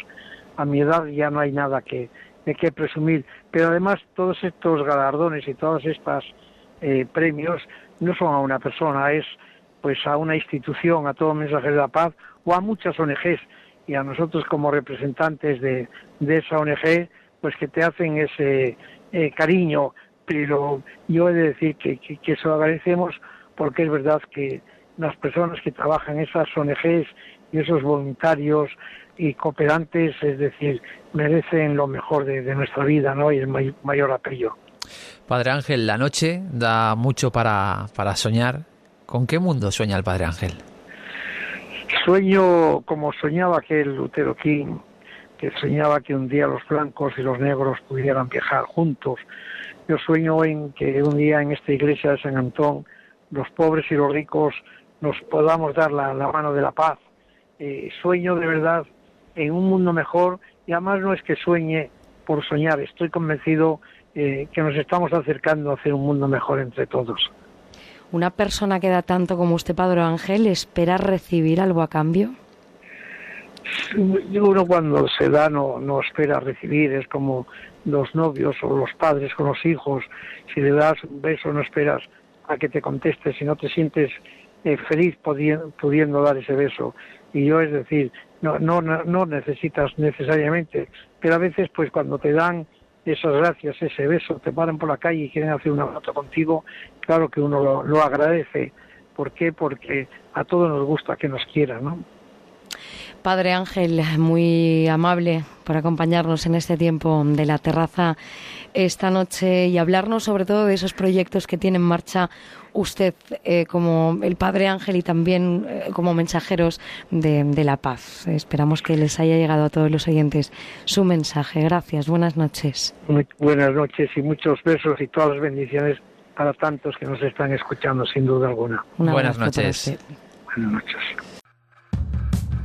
Ven a la terraza con Alicia Job y Javier Mendigacha en Onda Cero. Alicia, ¿te parece que nos echemos una partida a las cartas? Bueno, pues como quieras. No sé si a estas horas estaré yo muy centrada ¿eh? para ganarte en esta partida. Mejor, mejor para mí. Bueno, algo así vamos a hacer porque hoy en nuestro tiempo dedicado a conocer museos de España nos ocupamos de uno que guarda entre sus paredes algo muy español y muy internacional al mismo tiempo, los juegos de cartas. Un espacio que nos permitirá dar un paseo por la historia de los juegos de cartas, su evolución y disfrutar de un legado de lo más importante que tenemos en España y que existen en Vitoria. Está una de las empresas más importantes del mundo de la fabricación de naipes, la Casa Fournier. Por eso esta noche nos vamos en la terraza de Onda Cero hasta Vitoria, porque allí se encuentra el Museo Fournier de Naipes y la empresa que le da nombre. Nos abren sus puertas Edurne Martín, técnica del museo. Buenas noches. Hola, buenas noches a todos. Y Diego Ruiz de Gauna, que es eh, marketing manager de la empresa Fournier. Buenas noches, Diego. Hola, buenas noches. Edurne, ¿cómo surge la idea de poner en marcha este museo? Bueno, en realidad no se debe a, a- la Diputación Foral, de Álava, sino más bien a, a la propia empresa de, de Fournier. ¿eh? En concreto, el nieto de Heraclio Fournier fue quien, quien comenzó esta colección de naipes que luego a lo largo de los años ya fue creciendo y llegó a convertirse en una, en una colección pública. Y que podemos ver en el Museo del Naipe, ¿verdad? Eh, Diego, ¿cuál es el origen de los juegos de cartas?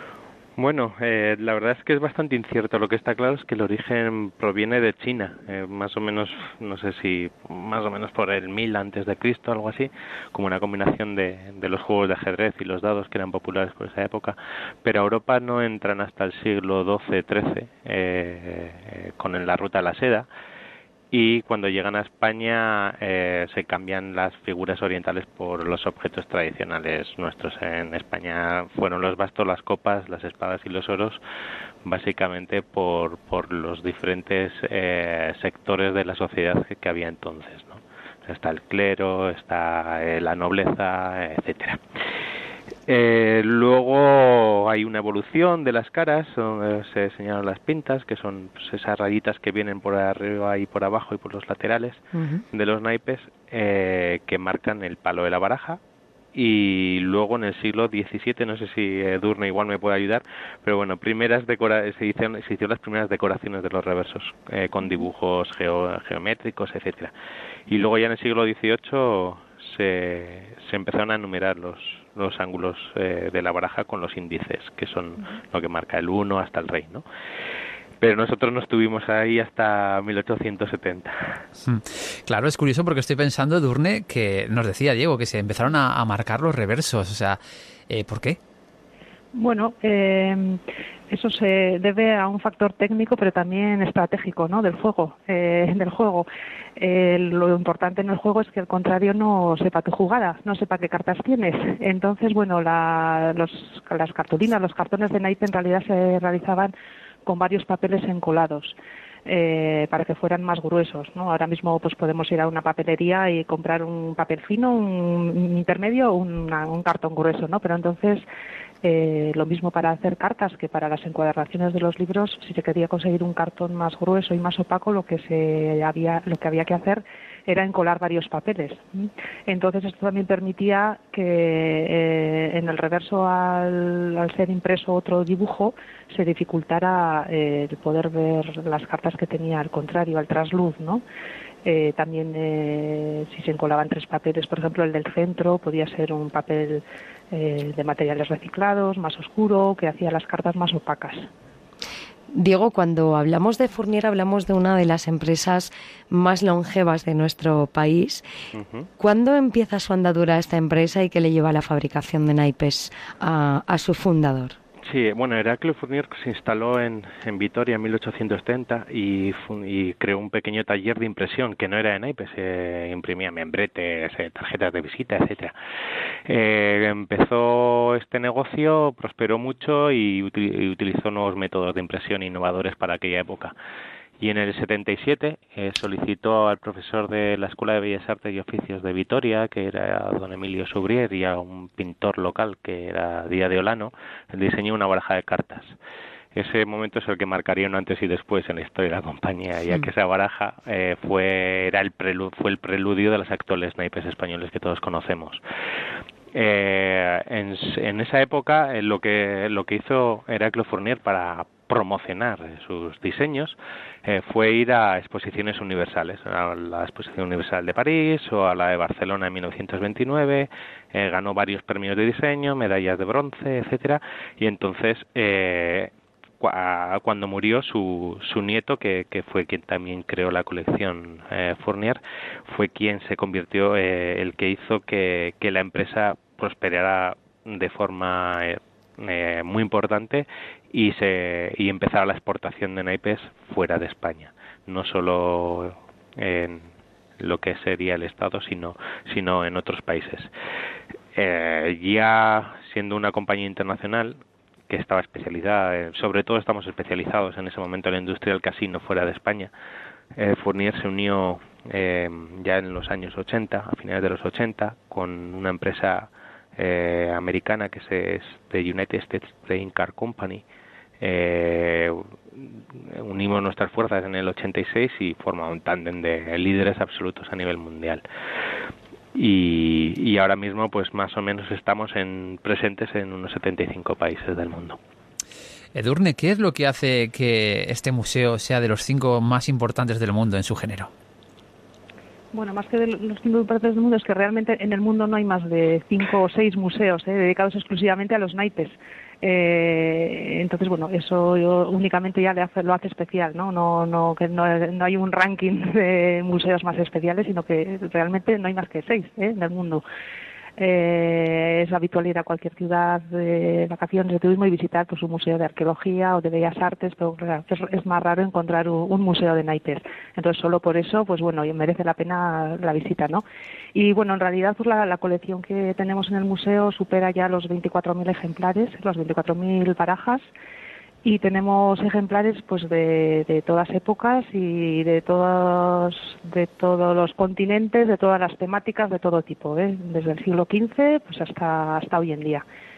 Y bueno como os digo se puede hacer un recorrido un repaso sobre la historia de la técnica en las propias cartas no viendo la, la distinta evolución y los distintos procedimientos que, que se han utilizado para imprimir las cartas pero bueno, tenemos cartas de, mm, ya os digo, pues de, de, todo tipo, desde cartas realizadas a mano, pintadas una a una, desde cartas de Persia, de India, de, de todos los países de Europa, lógicamente de América, de, todas partes del mundo y con distinta temática. Y no solo las barajas estándar a los que estamos acostumbrados, bien la baraja española o la baraja eh, francesa, es decir, bueno, mm, eh, la que utilizamos para el muso o la que se puede utilizar para el póker, sino bueno, pues naipes de, de todo tipo, con temática histórica, geográfica, naipes musicales, eh, ya os digo que, tenéis que venir a verlos si, si no lo conocéis.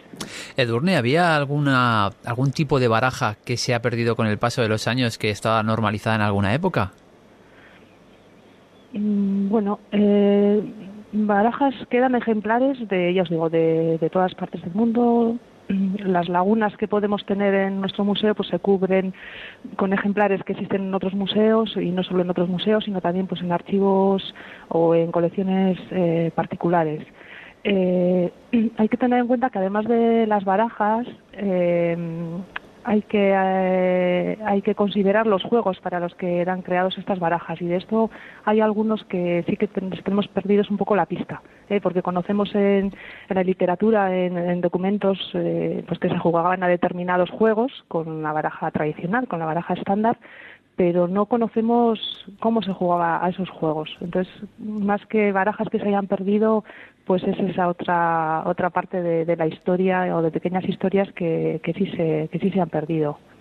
Volvemos a mm, conocer un poquito más de la fabricación de las cartas de una, de una baraja. Diego, ¿en qué ha cambiado el proceso de fabricación de naipes a lo largo de la historia? Bueno, eh, eh, aunque las técnicas han cambiado, la esencia es la misma. Al final es, eh, se trata de hacer una baraja que, que sea eh, que se sirva para jugar a un juego. La esencia de la baraja no es la baraja en sí, sino el juego, en, en la mayoría, en los casos de la baraja estándar. Eh, eh, se ha cambiado mucho y actualmente, eh, digamos que que aunque mantengamos un espíritu bastante artesanal, eh, nos apoyamos mucho en la tecnología. De todas formas, siempre son los mismos componentes. Se trata de utilizar una cartulina opaca eh, resistente a la humedad, eh, que tenga un color eh, adecuado y que sea uniforme, o sea que no, no se doble por los lados, etcétera. Luego posteriormente es un barniz, eh, que, que, es lo que cubre la baraja para que dure más y se deslice mejor en, en el juego y en la mano. Y por otra parte, eh, unas tintas eh, que son la, el color y la fijación de los colores dentro de la baraja, que da intensidad y luego una resistencia al uso. Y, y por otra parte, luego está el sistema de corte, eh, que es quizás uno de los elementos eh, eh fundamentales dentro de una baraja. ¿no? Eh, todas las cartas tienen que ser iguales, el corte tiene que ser igual, todas tienen que tener el mismo margen, el mismo espacio.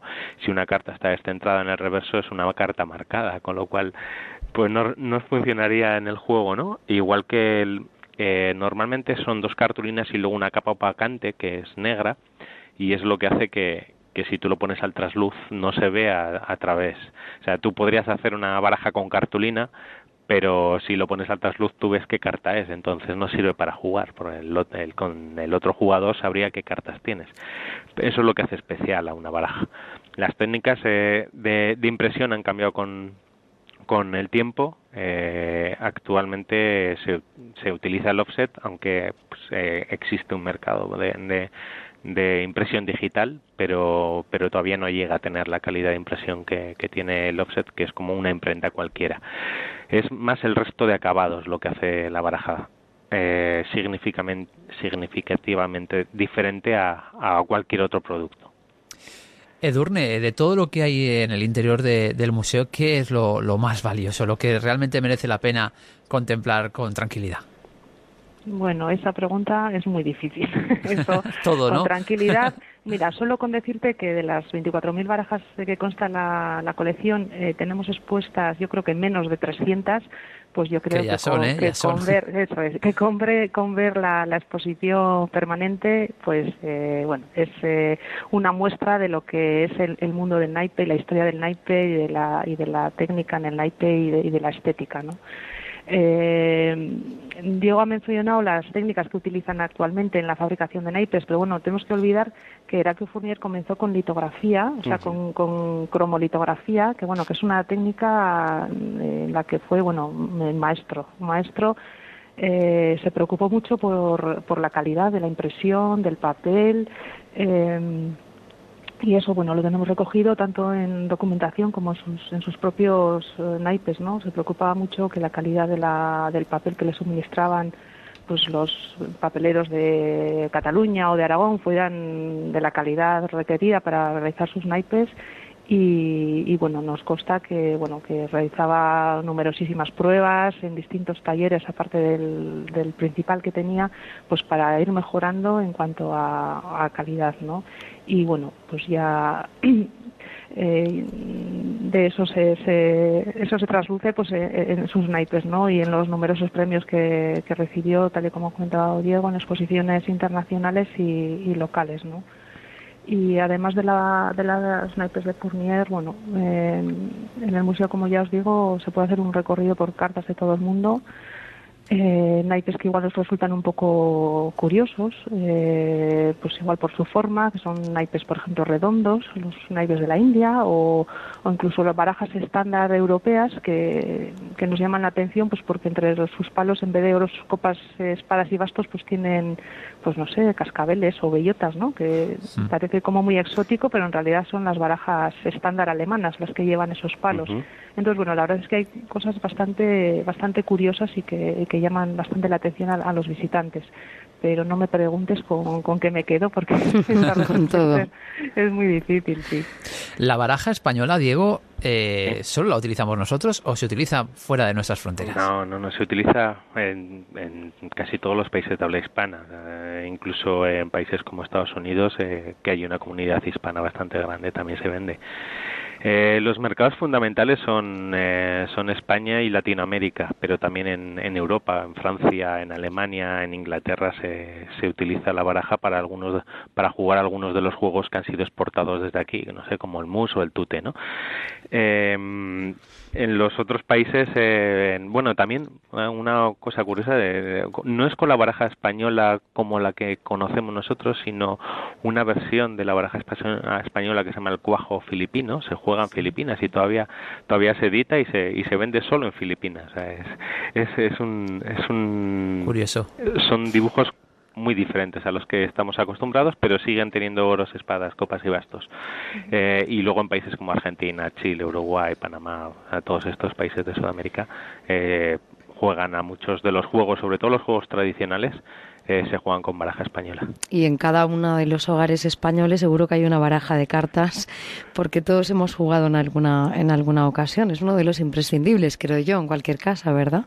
Sí, una baraja muchos, un par de ellas. muchos no saben ni que la tienen en casa, pero por seguramente esté en algún cajón escondida. Segurísimo, segurísimo. De todas formas, después de mm, conocer un poquito más el museo y cómo es la elaboración y la historia de, del naipe, pues todas esas barajas que vamos a tener en casa las vamos a ver de otra forma, ¿verdad, Javi? Cuando vayamos además a Vitoria, ya sabemos que tenemos otro lugar de obligada visita, el Museo Fournier de Naipes. Eh, Durne, Martín, Diego Ruiz de Gauna, gracias a los dos por darnos a conocer el mundo del naipe esta noche. Buenas noches. Muchas bueno, gracias, a vosotros. A vosotros sí. Buenas noches. Buenas noches. En Onda Cero estamos en La Terraza con Alicia Job y Javier Mendigacha.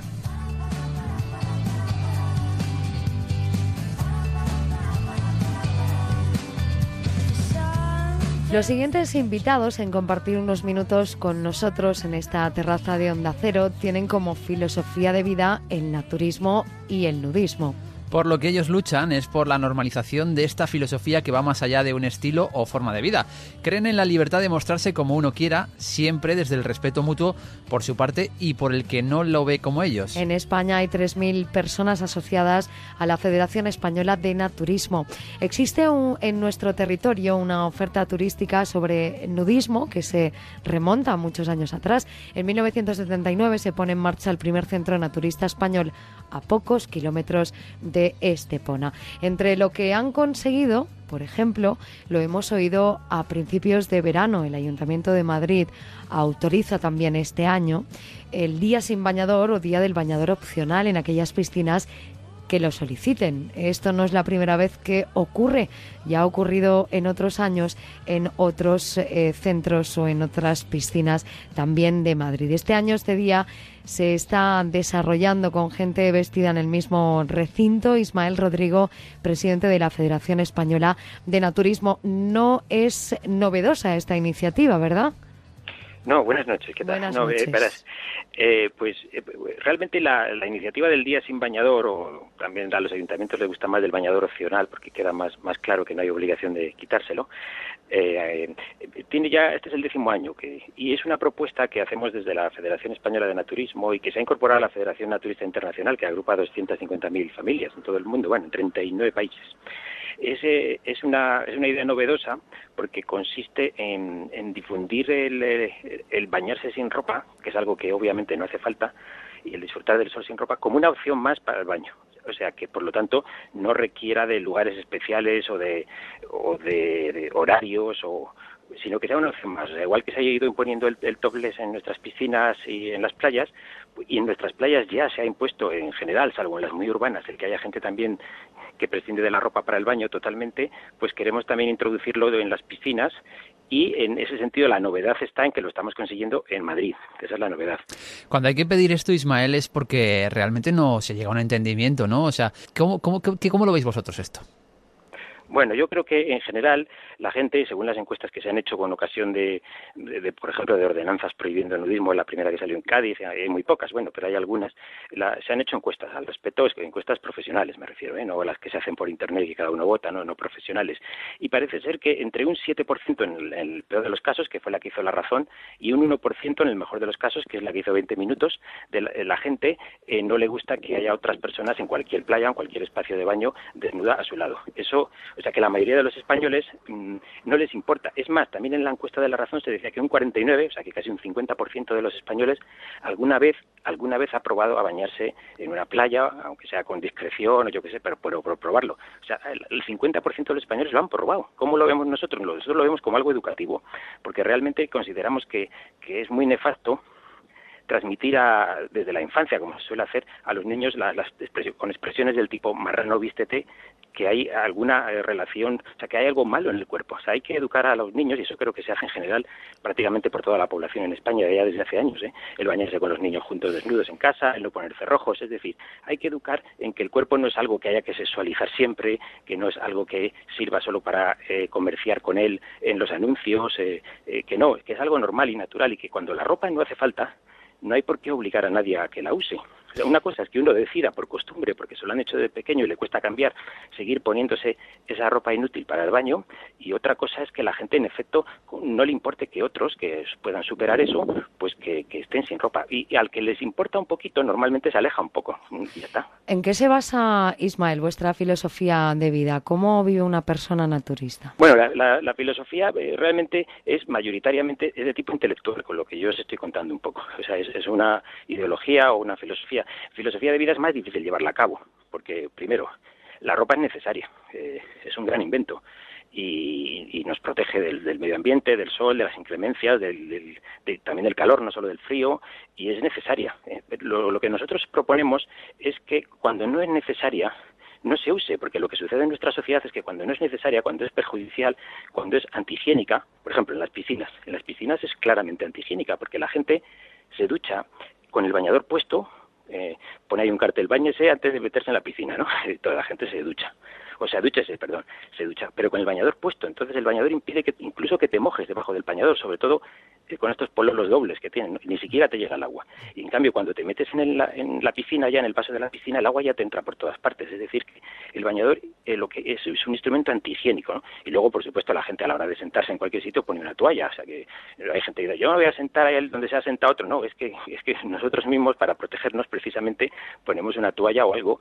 Si no la tienes una camiseta, lo primero que pilles, pero nunca te sientas en una silla eh, sin ropa. Entonces, eh, realmente la, la ropa es antihigiénica, tiene, tiene unas connotaciones muy negativas hacia el cuerpo humano, eh, especialmente, a, a nivel educativo. eh, eh, provoca incluso enfermedades en nuestros hijos, ¿eh? en nuestros niños, como la anorexia, la bulimia, de falta de aceptación del propio cuerpo, eh, ganas de operarse porque solo ven cuerpos perfectos de la publicidad. Ismael, ¿el nudismo no entiende de sexo ni condición social o, o sí?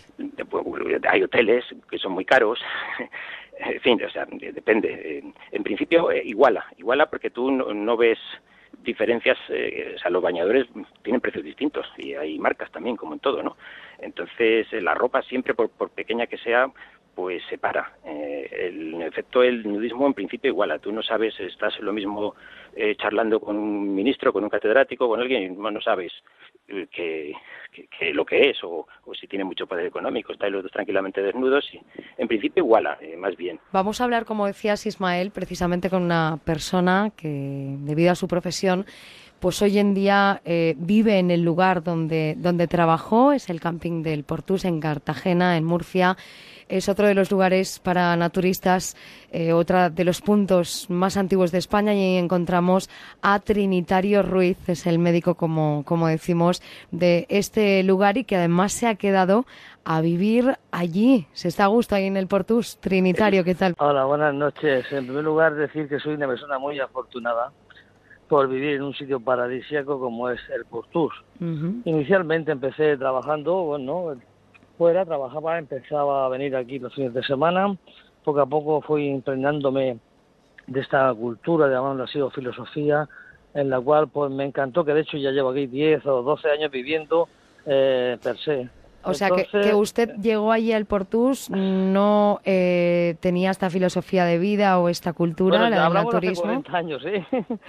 pero me quiero referir que usted llegó allí y le gustó esta forma Sí, de me- vida, es decir, Sí, me que- encantó, me vi porque el vivir, eh, o sea, bueno, yo tengo la suerte de estar trabajando, normalmente voy así, voy vestido, normalmente, evidentemente, algún, eh, estoy inmerso en la sociedad como tal, pues vivo normal, un ser sociable normal y dentro de unos principios de convivencia. Pero cuando llego aquí, pues es, otra forma de vivir, es otra forma de relajación, otra forma de, de olvidarte todo el estrés que has vivido previamente, de quedarte relajado, te vienes, te quedas desnudo, en el cual ves a la gente igual que tú, ves a la gente sin in- inhibiciones, sin limitaciones, en el cual se encuentra libre, yo creo que de cuerpo y de mente, porque se sienten desinhibidos totalmente. Entonces aquí la belleza, la plasticidad no, no tiene nada que ver, aquí es lo, lo que tú vives, cómo vives y lo que haces. Y te- no, te- no importa que estés gorda, que estés delgada, que tengas así, que estés más alto, que más rubio, más negro. O sea, no importa nada. Simplemente es el sentir, el vivir. Ustedes, Trinitario, abogan por la libertad de estos espacios en que cada cual elija pues eso, su forma de vida, que cada uno pueda vivir como quiera. ¿Es normal ver a gente vestida en este centro? Eh, vamos a ver, normalmente, eh, normalmente eh, en el centro está prohibido, o sea, en el camping está prohibido eh, en los sitios públicos dentro del camping estar con ropa. Normalmente es un centro naturista y evidentemente la gente tiene que estar desnuda. Eh, yo siempre digo que ser respetuoso con la gente. Simplemente es estar en un sitio en el cual te permita estar como tú quieras estar. Que, que por ejemplo, yo, por ejemplo, voy a una playa textil y obviamente si yo me quedo desnudo me, me pueden, por, por alteración del orden me pueden llevar. Bueno, sí, hay, hay una cosa que me, me gustaría eh, corregir. Es que, eh, vamos a ver, el, el escándalo público, que es la figura que permite detener a alguien, eh, permitía detener a alguien por el mero hecho de estar desnudo, se abolió por inconstitucional en 1988 mediante la ley orgánica, que es como se regulan las libertades, eh, 5 barra 1988. Por lo tanto, eh, en democracia todo lo que no está expresamente prohibido por ley está permitido, como dice el artículo 25 de la Constitución, por otra parte, ¿no? Por lo tanto, actualmente, en realidad, uno puede estar desnudo donde quiera, incluido en la calle. Es decir, no se considera que el Estado tenga que proteger a nadie del escándalo. Si alguien se escandaliza, se tiene que proteger a sí mismo, bien cambiándose de cera, si es por la calle, o bien alejándose de la otra persona. Pero el Estado, la Administración Pública, no, no considera que deba tratar como menores a los ciudadanos y defenderles de, de- O sea, quiero decir que es que antes eh, hay una matización que quería hacer porque he dicho que te llevan por alteración del orden público si te pones... No, no es verdad. O sea, si te pones en cualquier playa que no tenga tradición nudista eh, desnudo, eh, no pasa nada, eh, no tiene por qué pasar nada. Y si pasara algo, sería una, ah, una, una actitud o sea, administrativa, si fuera un policía, ilegal y por lo tanto se le podría denunciar al municipal que ha pasado y se ganaría como ha pasado. Trinitario, Ismael, gracias por acercarnos y darnos a conocer un poco más esta Vale, la- la filosofía de vida. Eh, me gustaría que la gente visitara el, eh, si me dejáis, el portus.es para que vea lo bonito que es el lugar o también nuestra web, naturismo.org. Pues muchas gracias a los dos. Buenas noches. Buenas noches. Vale, buenas Venga, noches. gracias. Buenas Vale. Hoy te espero. Qué bonita canción para despedir esta terraza de hoy, ¿verdad? Claro que sí, había que ponerle el broche perfecto a una edición del programa como la de hoy, porque además es un clásico, ¿eh? versionado por Mikel Erench en una de sus primeras canciones en solitario. Con esto nos vamos. Bueno, con esto nos vamos y con muchas otras cosas aprendidas, con otras historias que hemos conocido y mañana más. Hasta mañana. Hoy te esperará este reducto de marfil y de hueso que soy. Me hiciste un gran favor, oh nadie ha dado un paso por mí. Yo era una luz enterrada con puñados de cal.